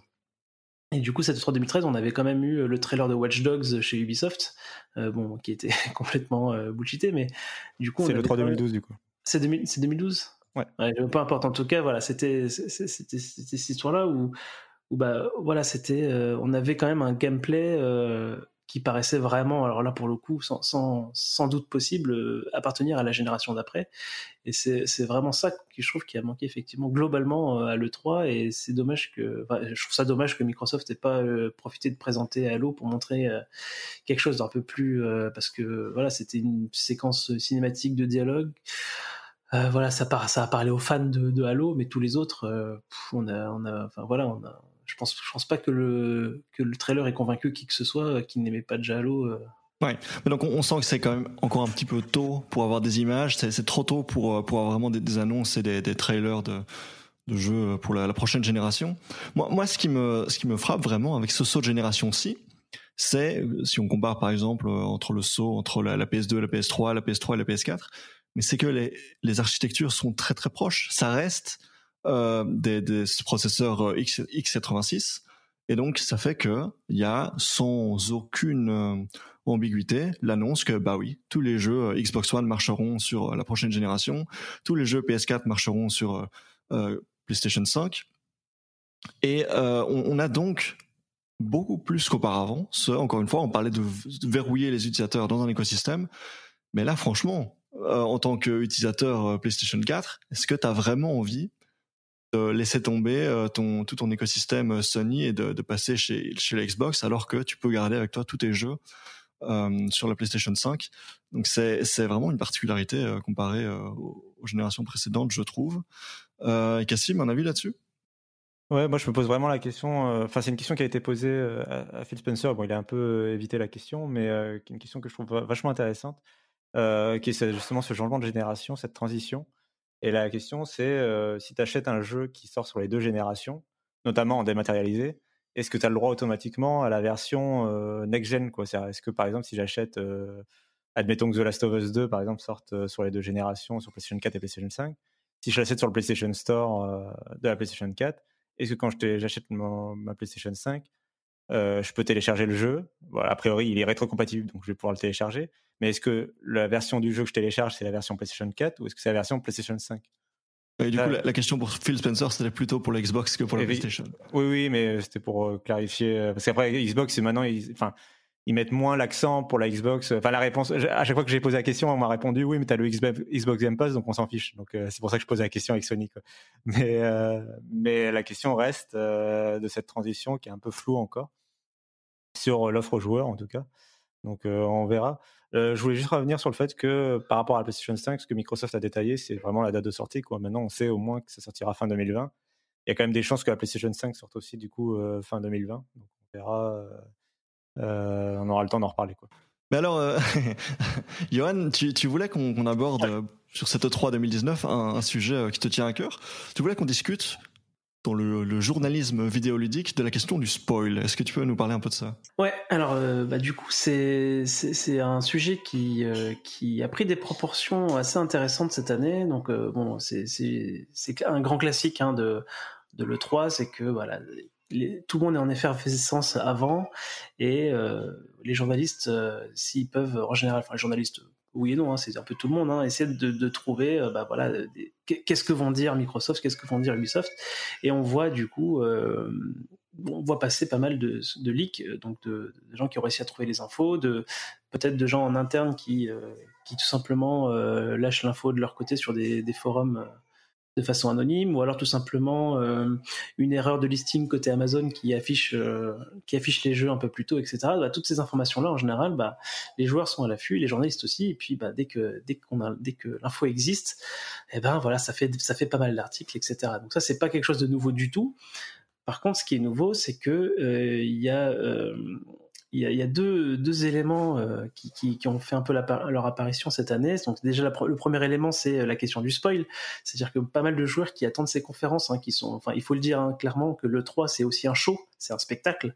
Et comme tout spectacle, si on en connaît, euh, si on nous révèle des éléments intéressants, des éléments émouvants à l'avance, eh ben on peut perdre effectivement euh, cet élément de surprise là et euh, je comprends complètement que certains l'assimilent à du spoil donc il y a, déjà une résistance on va dire de certains spectateurs joueurs euh, vis-à-vis de ces leaks là qui qui, qui, s'est fait, on va dire, plus, enfin, plus notable que, que, d'habitude. Et l'autre élément, c'est des développeurs qui se sont mis justement à, à parler aussi de, de cette, de, fait, du fait de propager des leaks et des informations en avance. Euh, donc là, euh, je pense, euh, je pense notamment à une développeuse de chez Ubisoft qui avait subi des leaks sur Mario et, les lapins crétins. Donc, je sais pas si vous vous souvenez, mais c'était un jeu qui avait été leaké des mois en avance et bah, il y avait eu un accueil assez mitigé sur le jeu où les gens étaient, bah, ils, ils trouvaient ça nul, etc. Et voilà, donc il y a eu un backlash, on va dire, sur, sur ce jeu-là et les développeurs se retrouvaient en fait à, lire tous ces commentaires ultra négatifs euh, sur finalement une incompréhension de ce qui était le jeu, alors que justement quand il a été présenté euh, en bonne et due forme chez Ubisoft, ben là il y a eu un accueil super positif. Et donc l'idée c'est de se dire, c'est de dire que ben voilà ces jeux-là finalement, alors là on parle de leaks peut-être euh, pas des leaks juste avant le 3, mais des leaks peut-être un peu plus un peu plus en amont, mais du coup les jeux peuvent être présentés sous une forme finalement pas idéale et du coup avoir un accueil euh, pas terrible et ça peut jouer sur le moral des, développeurs. Donc voilà, il y a eu toutes ces discussions que je trouvais super intéressantes euh, euh, autour de ces questions-là moi, mon avis, c'est que, alors moi, je suis, quelqu'un qui chasse en fait euh, ces, spoilers. Hein. Je vais les chercher. Je, passe du temps, beaucoup trop de temps sur les forums euh, à récupérer toutes les rumeurs, même les plus foireuses, et, et essayer de, savoir euh, à quel point elle peut, elle peut se révéler vraie ou pas. Enfin, moi, j'adore ça. Et, du coup, c'est intéressant d'avoir justement la vie inverse. Alors, je sais que que Toto, lui, il a, il a aussi un avis un peu différent du mien là-dessus, mais du coup, ben voilà, je trouvais ça juste intéressant à, à relever et puis à, à discuter avec vous. Je sais pas ce que, ce que Toto, tu veux, as, un avis, donc je te, je te le donne. Ouais, euh, alors c'est vrai que déjà tu l'as très bien présenté, tu as un peu, un peu tout dit. Euh, maintenant, oui, il y a, je reviens sur le, le moment où tu, tu, parlais des shows, des conférences. C'est un peu ça, moi. Moi, quand je les regarde, alors la comparaison, elle est pas excellente, mais je, je regarde ça un petit peu presque comme un, un événement sportif. Tiens, pour faire un rapport avec ma voix cassée là. Euh, euh, le, par essence, l'événement sportif, un match de foot, de rugby, de ce que tu veux, tu connais pas la fin avant de le regarder, en général. Et, euh, et c'est un petit peu ça que t'attends, que moi j'attends en tout cas comme spectateur qui aime bien ces shows-là. J'attends la surprise, j'attends, j'attends beaucoup de choses comme ça. Et bah pour prendre trois, je vais prendre trois exemples cette année. Euh, pour essayer de mettre ça un peu, un peu euh, avec des exemples concrets, euh, le jeu clairement aujourd'hui que j'attends le plus, c'est Elden Ring. Euh, donc le, prochain Miyazaki From Software, qui avec, une collaboration de George Martin là, de, de Game of Thrones. c'est clairement le jeu que j'attends le plus. Sauf que quelques jours, quelques semaines avant le 3, il avait été leaké. Et donc moi, quand je vois la conférence, je vois le moment où euh, il y a marqué euh, Bandai, il y a marqué Miyazaki, je fais ah ok, ben voilà, c'est le Miyazaki, mais on sent plus. donc j'ai pas eu cet effet waouh.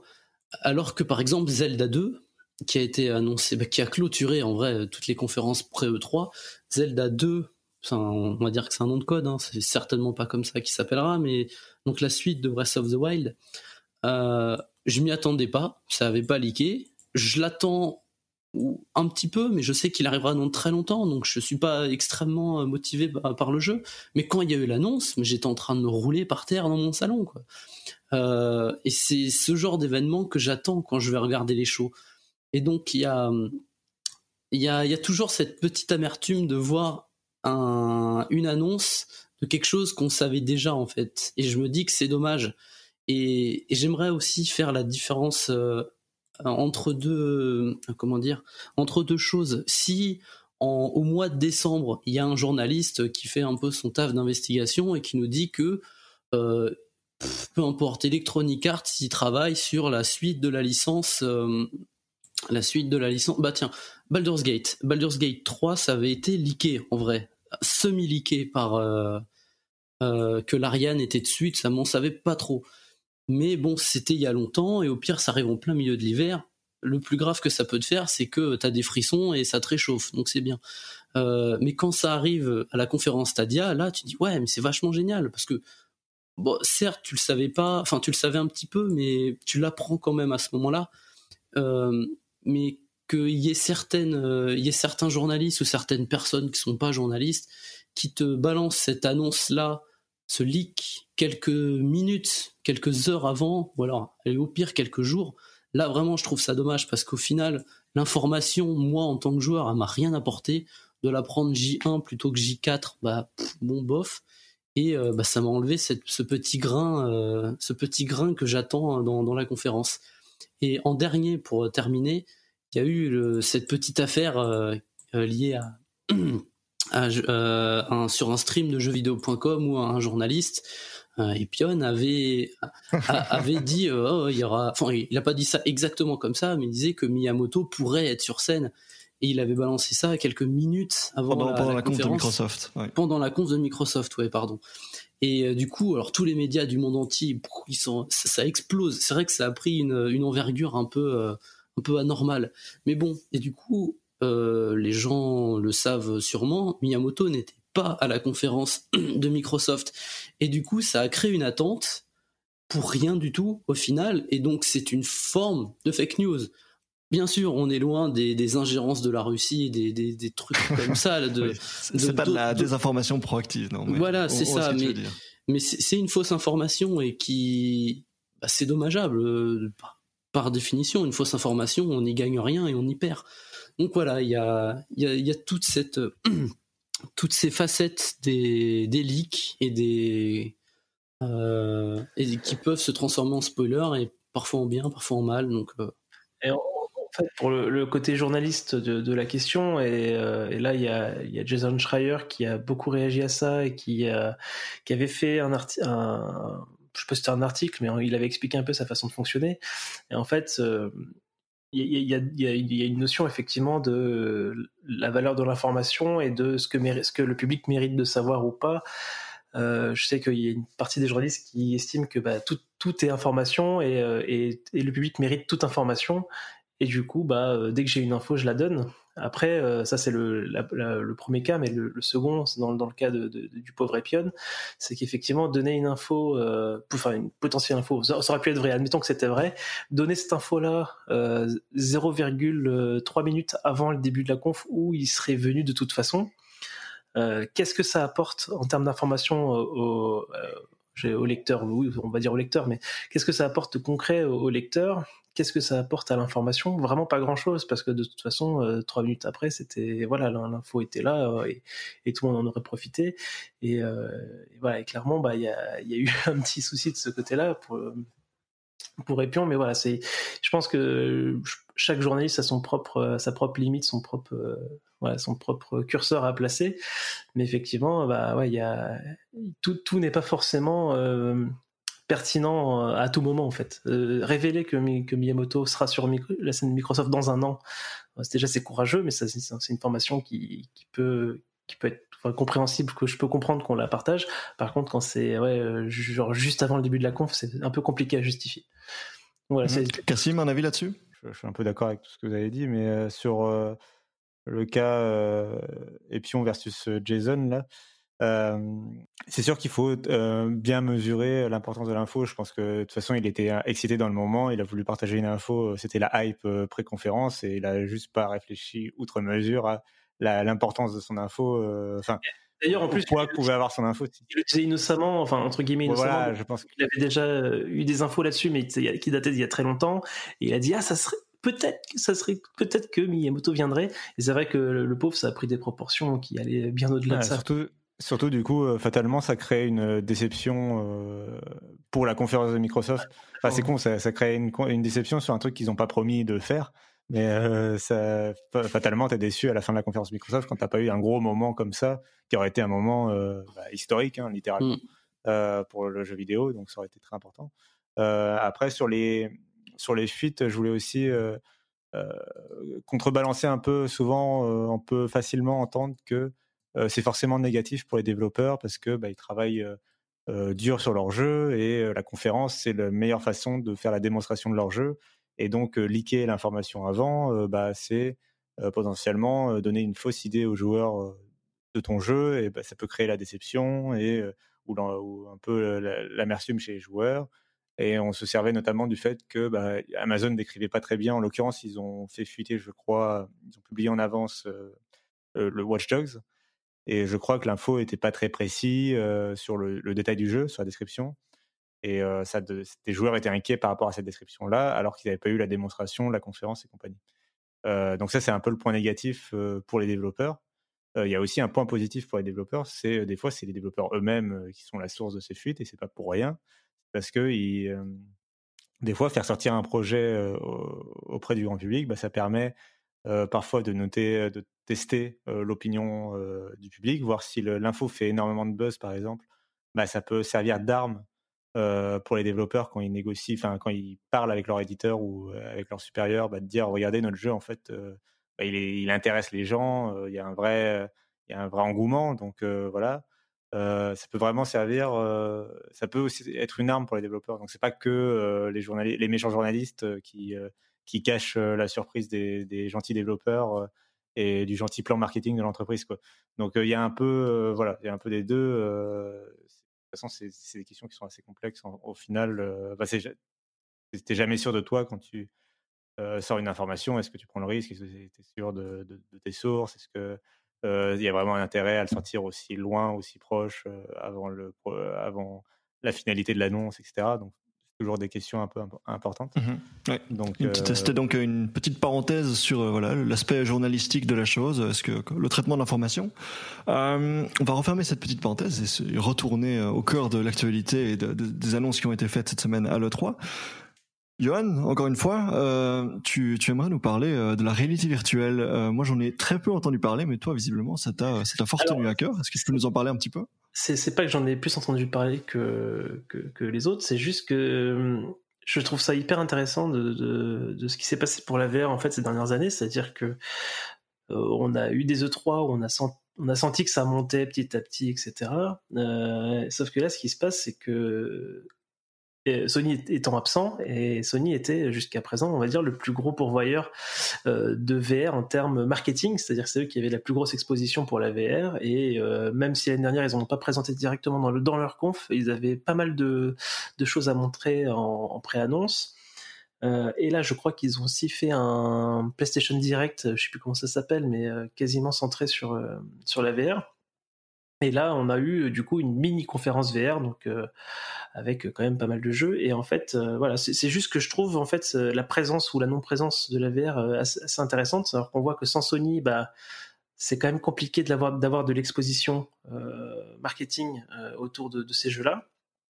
Mais en même temps, on a de quoi alimenter euh, une, mini conférence euh, donc à l'E3 et une, euh, un mini direct avant l'E3 chez Sony avec quand même pas mal de jeux. bon, voilà, ces jeux sont, ce qu'ils sont. Hein, c'est pas, on n'est pas au niveau des, des AAA en termes de hype, etc. Mais voilà, je trouve que dans, le lot, il y a, quelques jeux qui, qui attisent, on va dire, mon, intérêt.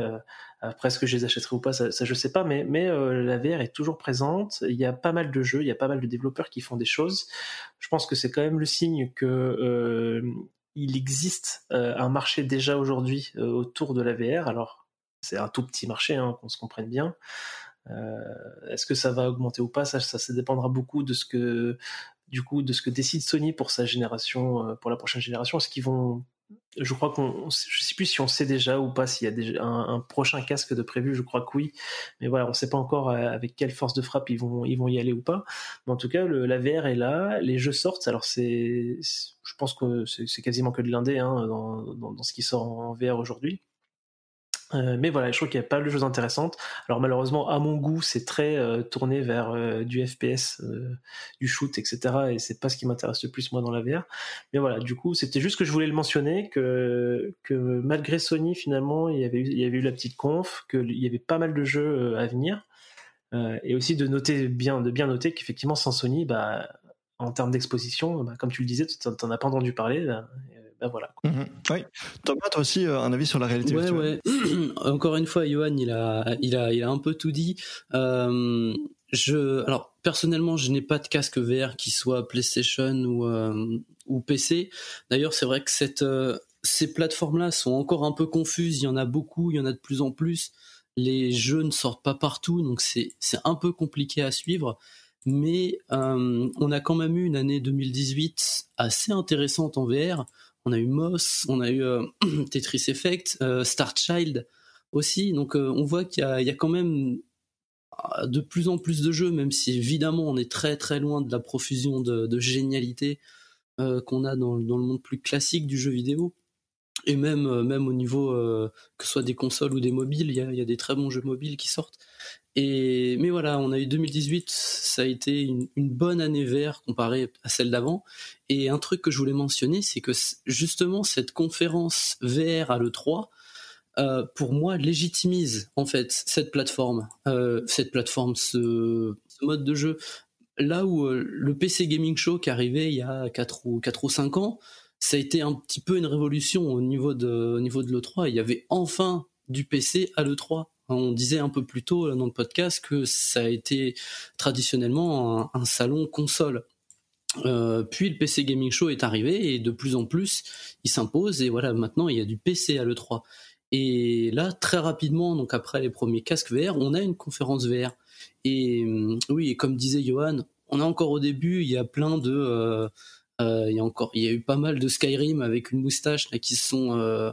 Des, des, des, plutôt des Skyrim marque pouce, on va dire, des trucs vraiment euh, qui, qui donnent pas vraiment beaucoup beaucoup envie, mais au moins ça, ça dénote d'une euh, bah, d'un intérêt de l'industrie, ou en tout cas de beaucoup de, de, studios indépendants pour faire des jeux VR et, et ben, ça commence par là avant qu'on ait un jour des, des, choses vraiment très intéressantes. Donc, euh, donc voilà la, la, présence même de la VR à l'E3 euh, c'était intéressant et à, alors je, je, terminerai juste sur Nintendo qui eux pour le coup n'en ont pas parlé du tout. Euh, en tout cas moi je ne l'ai pas vu peut-être dans le Treehouse mais j'ai très peu suivi. Mais donc ils ont leur c'est pas un casque VR mais c'est leur euh, leur truc en carton pour la VR. Et ça bon ils ont été euh, extrêmement discrets là-dessus à l'E3 mais pour tout le reste euh, intéressé par cette E3 là-dessus. Très bien, mais merci messieurs alors pour cette euh, parenthèse sur la réalité virtuelle.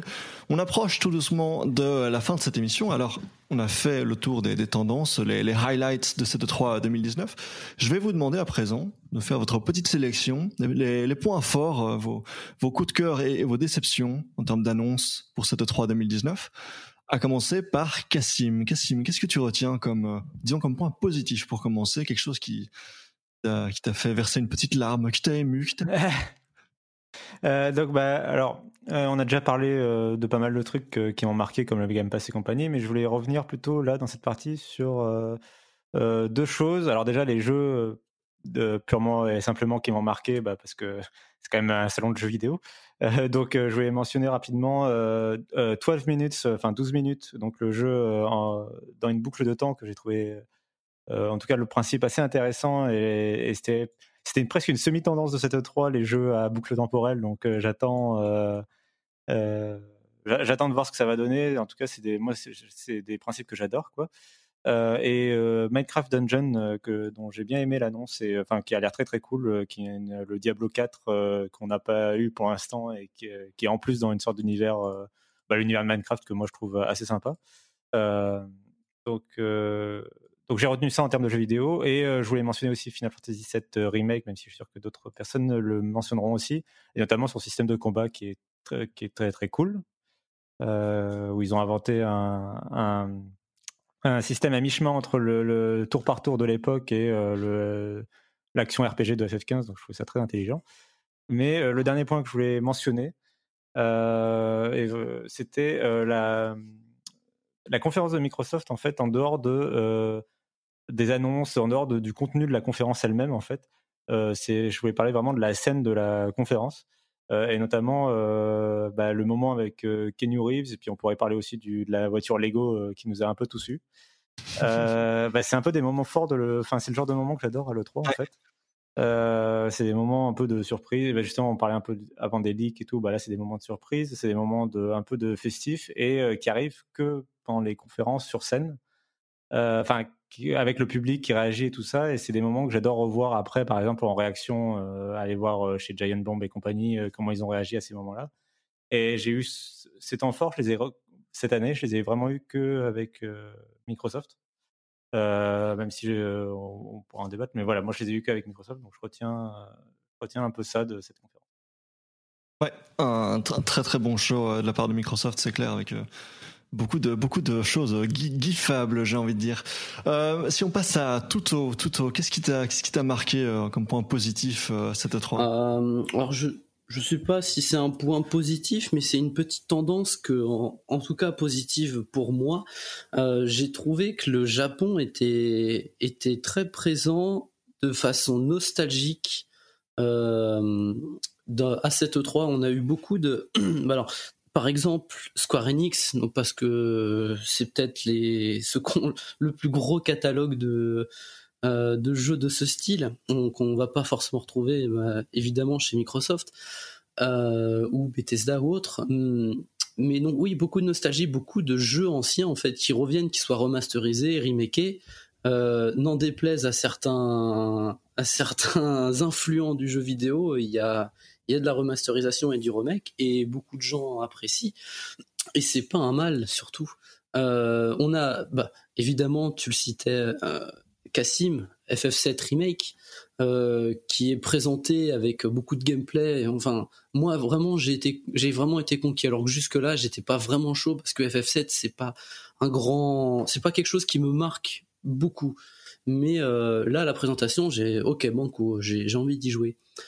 Euh, en plus, qui arrive l'année de Resident Evil 2 remake, qui est donc j'ai adoré. Moi j'ai personnellement adoré. Je peux pas y jouer parce que j'ai trop peur, mais j'ai j'ai essayé et j'ai aimé euh, toutes ces minutes où j'étais dessus. Mais à côté de ça, on a eu beaucoup de vieux jeux qui étaient représentés et que ça soit aussi bien chez Microsoft que, euh, que ailleurs. Euh, on a eu du Last Remnant remaster, du Trials of Mana qui est jamais arrivé en Europe et qui là arrive deux fois du coup, une fois en, compile des vieux jeux et une fois en remaster. FF8 évidemment. je crois pas que c'était dans les confs, mais pendant le 3, il y a eu des présentations de Grandia sur sur Switch. Euh, ah si, à la conf Microsoft, il y a eu Fantasy Star Online 2.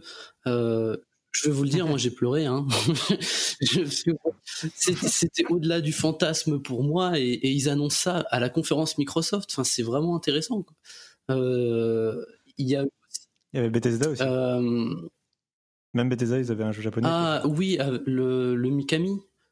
Oui, qui est pas Mikami du coup, mais oui. Ghostwire. Ouais, c'est bah, après eux, ils avaient déjà eu euh, comment il s'appelait avant? Evil Within. Oui, c'est ça, exact, ouais. Bah, du coup, c'est dans c'est dans la suite. Mais en effet, ouais. Euh, et donc oui, Fantasy Star Online chez Microsoft, mais si, si, si des paris existaient, je pense que celui qui avait parié 1 euro rachète Microsoft aujourd'hui. C'est incroyable. Et ils ont aussi eu Tales of. Bon, pour le coup, c'est un nouveau jeu, mais c'est quand même une vieille licence. Donc euh, voilà, beaucoup de Japon et beaucoup de vieux Japon du coup, qui soient remaster ou pas, et moi ça, ça me plaît à l'E3. Ouais, on te sent, on te sent euh, parfaitement excité. Johan, qu'est-ce qui t'a, qu'est-ce qui t'a hypé, qu'est-ce qui t'a enthousiasmé euh, alors moi, plein plein de choses. Hein. Moi, j'ai cette E3 euh, en termes de jeu. alors même si je reprochais à l'E3 de pas forcément nous faire rêver à long terme, moi j'ai une liste de jeux et long comme le bras, quoi. Donc j'ai classé un petit peu hein, en, trois parties, mais du coup pour les grosses grosses hype là, les, annonces qui font qui font vibrer mon cœur, j'ai le forcément le Elden Ring, donc le, le, prochain jeu de From Software. Euh, mais comment est-ce que vous arrivez à être hypé alors qu'on sait rien sur ce jeu? Mais juste, alors déjà, c'est un jeu From Software, donc je sais que je vais jouer un jeu From Software euh, l'année prochaine ou peut-être l'année d'après. Moi, rien que ça, peu importe ce qu'ils font, hein, moi je, je, prends tout, euh, tout ce qui est du design de chez de Hidetaka Miyazaki. je veux savoir ce qu'il va faire. En fait, c'est vraiment, lui, je, je prends vraiment comme un auteur. C'est un peu comme un peu comme Kojima. C'est dans le sens où euh, ils n'ont pas besoin de me montrer des trucs en fait pour me donner envie de, de poursuivre leur œuvre en fait. J'ai envie de savoir maintenant, voilà ce qu'ils ont fait, euh, j'aime tout, je peux le dire comme ça, en exagérant un poil, mais qu'est-ce qu'ils vont faire après? Je suis impatient. Et euh, là, euh, bah voilà, les, images qu'on a vues de Elden Ring, donc c'était pas pas des images de jeu, hein, mais voilà cette ambiance, ce, ce, personnage avec je ne sais pas combien de mains, dont une où c'est une main de cadavre qui laisse sa main dedans, etc. Enfin, c'est trop bizarre cette histoire de, forgeron là qui brise le, Elden Ring, etc. Enfin voilà, là je suis j'ai plus que le jeu sorte en fait. Là, j'ai pas besoin qu'on monte du gameplay, même si je serais, je serais friand d'en voir, mais voilà, je, veux vraiment euh, vraiment y jouer. Donc il y avait ce jeu-là. Il y a évidemment Breath of the Wild 2, hein, donc Breath of the Wild qui est un de mes jeux préférés ever. Euh, et donc euh, je suis je suis autant impatient que je suis effrayé de, de voir ce qu'ils vont en faire, est-ce qu'ils vont réussir à, nouveau à, à surprendre euh, les joueurs? Est-ce qu'ils vont, s'ils nous surprennent pas, est-ce qu'ils vont faire au moins quelque chose d'aussi bien que le jeu d'avant? Enfin voilà, j'ai peur, mais en même temps, euh, là, j'en peux plus d'attendre déjà, alors que je sais que le jeu existe que depuis quelques jours. Et puis euh, l'autre grosse hype, un peu surprise, c'est un peu comme Toto, c'est Final Fantasy VII. pareil que lui, c'est pas un jeu de base moi qui me passionne des masses, mais alors là, tout ce que j'ai vu du jeu me donne vraiment envie d'y jouer le plus vite possible. Euh, donc voilà, donc ça c'était pour les, vraiment les très gros jeux. Je vais passer quand même en revue quelques jeux que j'aimerais quand même qu'on mentionne. Euh, c'est parfois des plus petits jeux. Donc je pense à, à Chris Tale. Euh, je sais pas si vous avez vu cette bande-annonce. C'est un RPG qui, qui se veut à l'ancienne, avec des graphismes 2D, donc 2D dessinés, qui sont sublimes. Euh, donc on sait pas trop de quoi ça parle. Ça parle aussi de voyage dans le temps, passé, présent et futur. Et, euh, et voilà, moi j'ai été vraiment émerveillé devant ce trailer-là. Euh, je voulais mentionner euh, euh, Ori and the Tale of the Wisp. voilà, encore un jeu 2D absolument magnifique. Donc ça, je pense que vous connaissez déjà ce jeu. J'en passe pas plus de temps dessus. et puis voilà, il y avait d'autres d'autres jeux indés vraiment classe comme Blasphemous euh, qui est un, jeu, un genre de Dark Souls en 2D. Il y a Spirit After, qui est un jeu tout mignon. On sait pas encore trop ce qu'on y fait. On construit une, une péniche, euh, on fait des câlins à des PNJ, donc euh, ça a l'air tout choupinou et c'est superbement animé. C'est vraiment, j'avais vraiment l'impression d'être devant un vieux Ghibli. c'est vraiment super beau.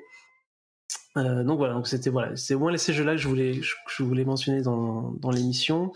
Et puis je voulais finir par mes, mes deux grosses déceptions. tu veux peut-être euh, rebondir sur quelque chose? Non non, je t'en prie, vas-y continue. Ouais, euh, bah voilà, pour moi la, grosse déception c'est alors Avengers. même si je l'attendais, enfin, je l'attendais au tournant parce que j'ai pas j'ai pas un gros capital confiance envers Square Enix partie occidentale pour faire des bons jeux. J'avoue que je suis pas du tout client de ce qu'ils font d'habitude. Euh, et, euh, et, du coup, j'attendais ça un peu tournant. Tu n'avais pas aimé Deus Ex par exemple? Ah Non, j'ai pas du tout, du tout, du tout aimé Deus Ex. Euh, c'est peut-être un peu ma faute, mais en tout cas, le, le, fait est que j'ai très vite lâché et que j'ai pas aimé du tout. Et du coup, malgré tout ça, j'ai réussi à être encore quand même déçu de, d'Avengers.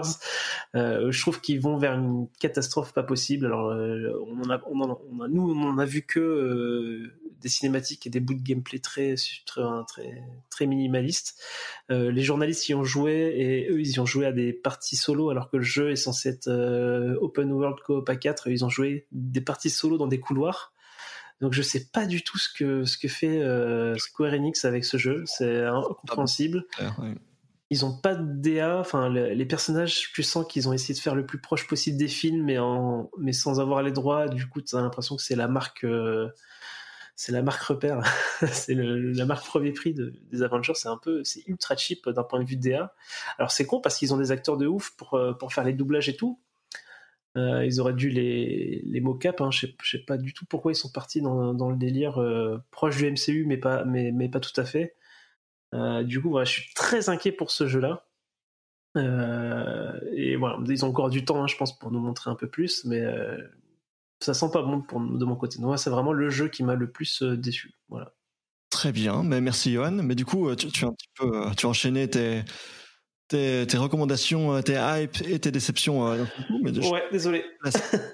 Je, je, vais placer mes, mes, mon, mon, propre enthousiasme, mais les choses que je retiens en positif de cette 3 euh, bah déjà, on, voilà, vous, vous, avez déjà mentionné euh, les, les, trucs les plus intéressants. Hein, je vais pas revenir sur euh, sur FF7. Euh, ben, l'Ariane Studio et euh, Baldur's Gate 3, c'est très clairement assez spécial pour moi puisque c'est, je crois, la première fois que je vois le jeu vidéo belge euh, autant mis euh, sur un piédestal euh, à, à l'E3 et je suis je serais peut-être intéressé à aller interviewer Lariane un jour pour mon podcast. Euh, Doom Eternal, on n'en a pas encore parlé, mais ça, ça me hype à mort.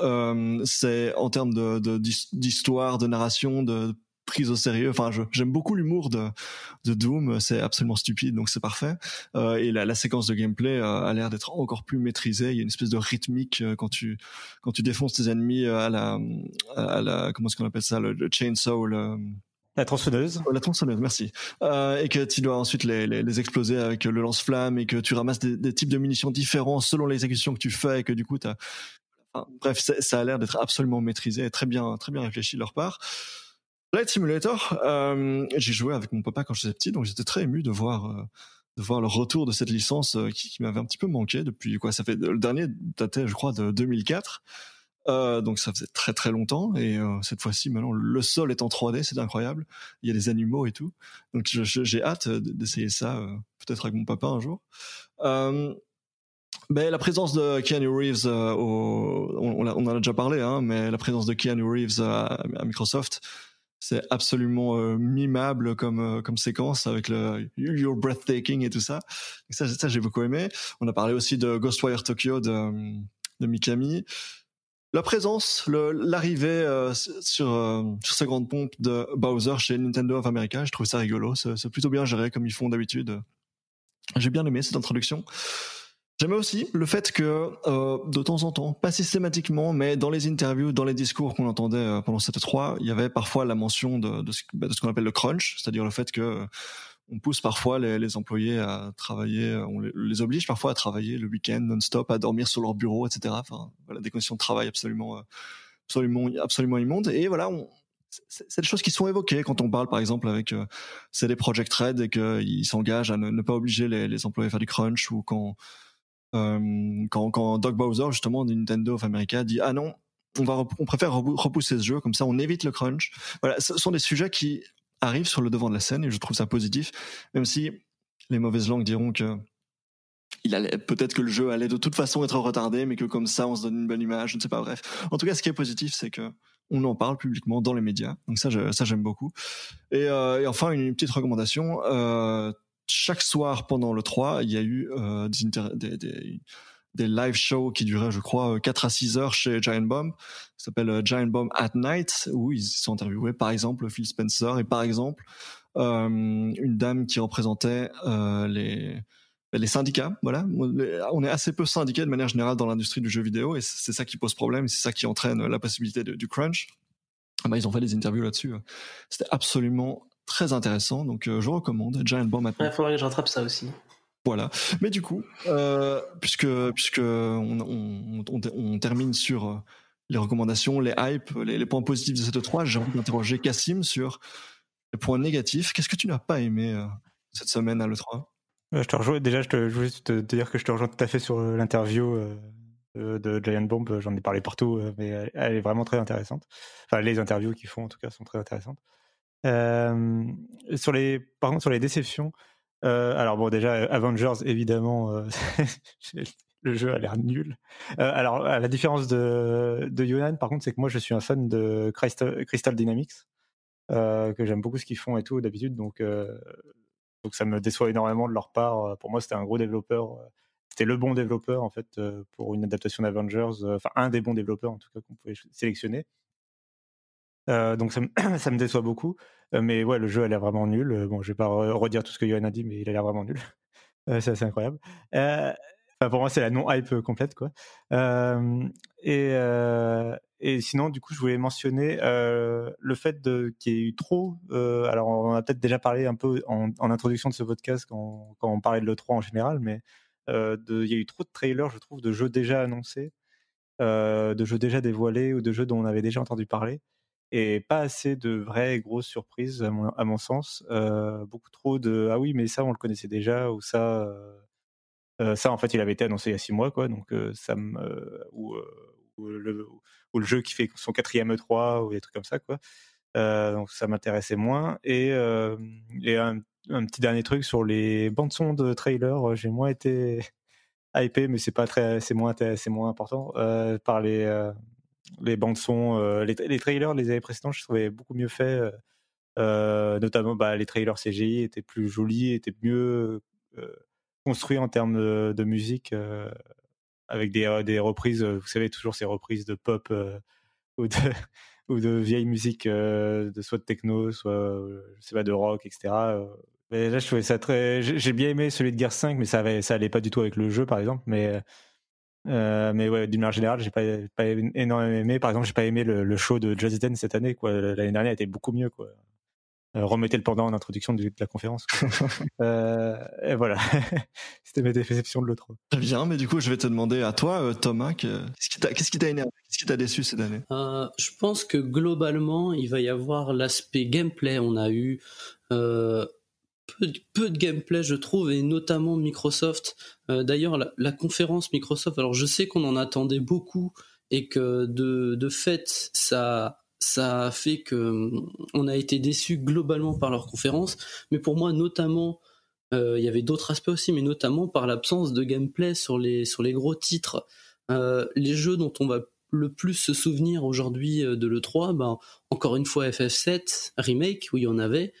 On a eu aussi euh, comment il s'appelle Ubisoft Watch Dogs. Watch Dogs, on a eu euh, beaucoup de gameplay de Watch Dogs et c'est en montrant ce gameplay qu'on a dit OK, ce Watch Dogs il a l'air trop cool. Et pareil pour FF7, ils nous les ont vendus avec le gameplay. Euh, c'était relativement absent du de l'E3. Ça m'a ça m'a un peu déçu. Et notamment du coup de, cette conf Microsoft qui avait d'autres lacunes encore. Notamment on l'a déjà dit mais les jeux qui étaient déjà on les avait déjà vus quand, quand ils concluent par, euh, par Halo en mode c'est notre, notre première cartouche de la next gen alors que l'année dernière Halo il était déjà présenté. D'ailleurs à l'époque on pensait que c'était un battle royale. Bon euh, bof quoi. C'était pas moi c'était pas super engageant mais euh, voilà. Et oui alors toute petite note sur Marvel Avengers ouais ça fait très ça donne pas envie alors qu'à côté chez Nintendo il y a Marvel Ultimate 3 je sais plus quoi euh, enfin, ils, ont aussi un autre jeu Marvel qui, pour le coup, euh, m'intéresse, m'intéresse bien plus, euh, ne serait-ce que sur le, roster. Il y a un peu, un peu tout ce qu'on, ce qu'on peut aimer. Il y a du Spider-Man, du Venom, du, du Thor, Marvel, du, Groot. Pardon. C'est du Marvel Ultimate Alliance 3, je pense. C'est ça. Voilà. Et là-bas, on pourra jouer un peu tout ce qu'on veut. Et donc, ça me, ça a l'air, en tout cas, ça m'intéresse plus a priori. Mais voilà, sur les déceptions, il y en a d'autres, mais euh, c'était principal. Effectivement, je vous rejoins tout à fait sur euh, sur cet Avengers et j'ai envie de le mettre en lien du coup avec mon autre déception qui est ben, le Star Wars. Euh, on n'en a pas encore parlé aujourd'hui, mais donc le, Star Wars de comment s'appellent encore ces gens, les, anciens de Infinity Wars? Respawn? Ah, Respawn, oui, merci. Voilà, c'est ça, Respawn. Euh, donc voilà, on se, on se, disait, tiens, ben voilà, les, les, les, créateurs de Modern Warfare 4, les créateurs de, de pardon, de, de Call of Duty 4, Modern Warfare et de euh, Titanfall. On se dit, bah voilà, des gens de talent, euh, des gens qui vont peut-être euh, nous embarquer dans une aventure épique, un truc incroyable. Et finalement, mais ça a l'air. Donc il y, a, des choses très intéressantes comme la qualité de l'animation, la, qualité des décors, ce genre de choses. Effectivement, c'est voilà, on est on est dans du Star Wars, c'est bien fait, c'est c'est du c'est il y a du budget, mais en termes de gameplay, ça a l'air absolument absolument mou. Ça me rappelle un petit peu euh, The Force Unleashed, euh, donc la licence Star Wars euh, sur la génération PS3 360. Je, trouve ça chiant. Enfin, ça, ça ça m'inspire pas du tout et je suis assez déçu. Et voilà, c'est, quelque chose qu'on remarque avec ben, tous les jeux Star Wars de cette génération, hein, Battlefront et maintenant Knights of the Fallen Order. et, alors, je, présume, je spécule, on, ne sait pas vraiment, mais une information qui revient régulièrement, c'est que Disney garde très fort en main euh, sa licence et qu'elle est trop, que Disney est très euh, collant, très contrôlant euh, au niveau de ce qu'on fait avec son, avec son Star Wars adoré et son et les Marvel aussi d'ailleurs. Hein, c'est ce qu'on a entendu chez chez Marvel vs Capcom 4. donc je me dis tiens bon ça a visiblement pas l'air d'être facile de développer un jeu Star Wars ou un jeu Avengers sereinement et visiblement c'est voilà autant le jeu Star Wars que le jeu Avengers me paraissent royalement boring. Et un dernier point, euh, je, vais conclure sur euh, ma grande déception, qui est, enfin non pas ma grande déception, mais disons que euh, le, le, trailer, le, ils, ont passé, je crois, 40 minutes de Watch Dogs Legion euh, dans la conférence Ubisoft. Donc très très impressionnant, très euh, très prometteur en termes de possibilités de gameplay. On peut on peut jouer n'importe qui, tout ça. Et le jeu se présente comme étant un jeu post-Brexit, voilà, qui va dénoncer la montée de des extrêmes en Europe, l'autorité, les, mouvements autoritaires, etc.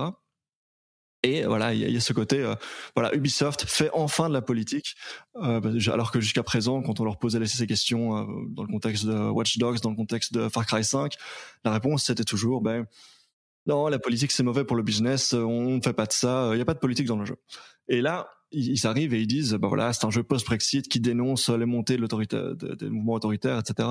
moi, je suis très très très sceptique parce que je me souviens très bien de l'annonce de Watch Dogs 1 il y avait un, garçon, un développeur, euh, euh, son petit terrain inquiet, euh, qui montait sur scène et qui dénonçait, voilà, dans cette ère post-Snowden, qui dénonçait la surveillance de masse. et alors il disait notre sécurité, on, la chérit, mais elle vient à un prix, notre liberté, tout ça. Et c'était très politisé, c'était très obscur, c'était très intense, tout, le discours qu'il tenait sur scène. Et puis finalement, dans le jeu, bah, c'était assez. Je pense que ce sera pareil, hein, parce que en fait, je pense aussi. en fait, c'est plus c'est plus essayer d'être avec euh, être raccord avec l'air du temps. Et, euh, et c'est je pense que Ubisoft se positionne plutôt dans cet univers là c'est-à-dire qu'ils vont ils vont prendre euh, pour inspiration la réalité et partir d'un setup. Et puis après derrière ils font un truc grand public avec le moins d'engagement possible quoi. Ouais si je peux juste conclure là-dessus donc le, le c'est une tendance que moi j'observe dans bah oui dans Watch Dogs comme je viens de donner l'exemple.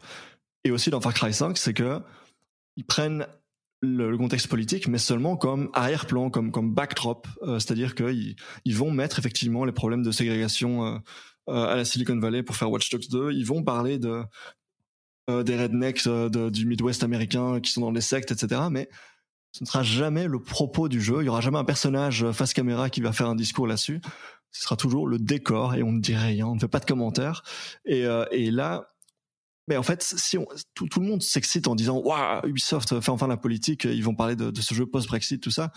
Mais si on lit bien les interviews du directeur créatif du jeu, il, dit très clairement ça, c'est le backdrop du jeu. Il, il, voilà. Donc moi, je je sens que euh, il y aura pas il y aura pas plus de politique qu'autrefois euh, dans, ce jeu-là, et ça me déçoit très fort parce que je trouve ça assez malhonnête finalement de la part de euh, de la part d'Ubisoft.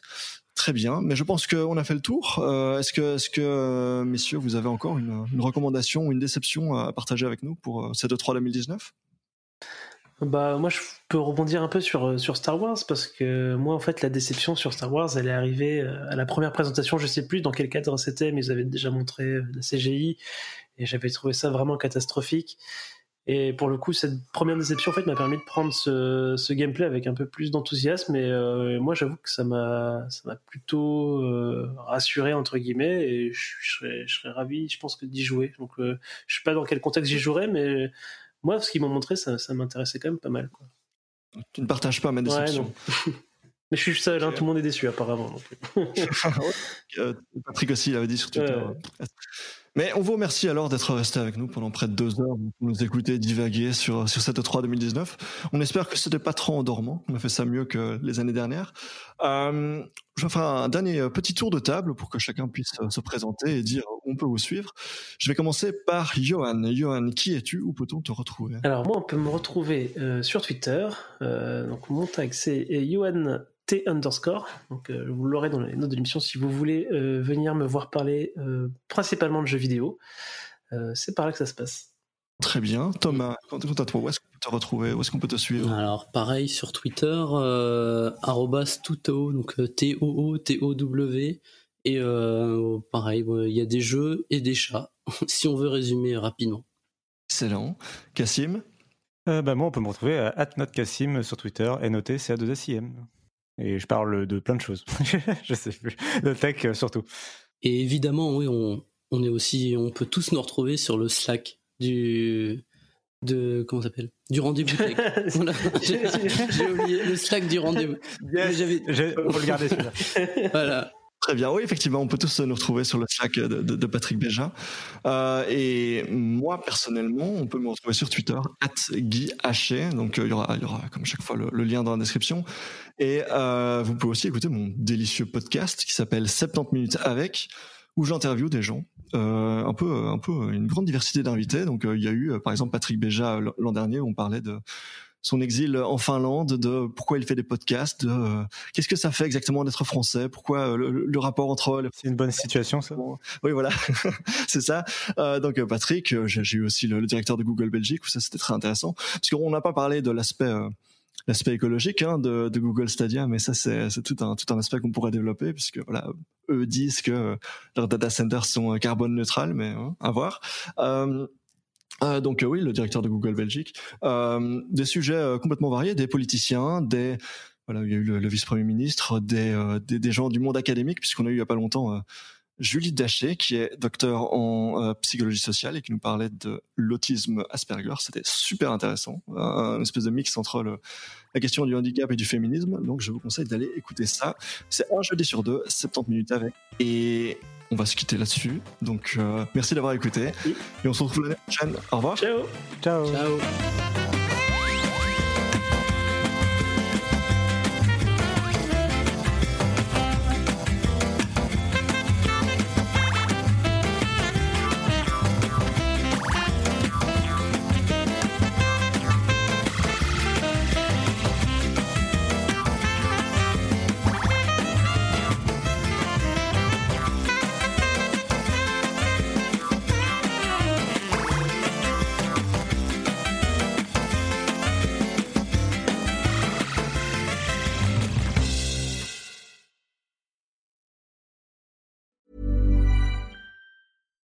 Hi, this is Bachelor Clues from Game of Roses, of course, and I want to talk about Club Med.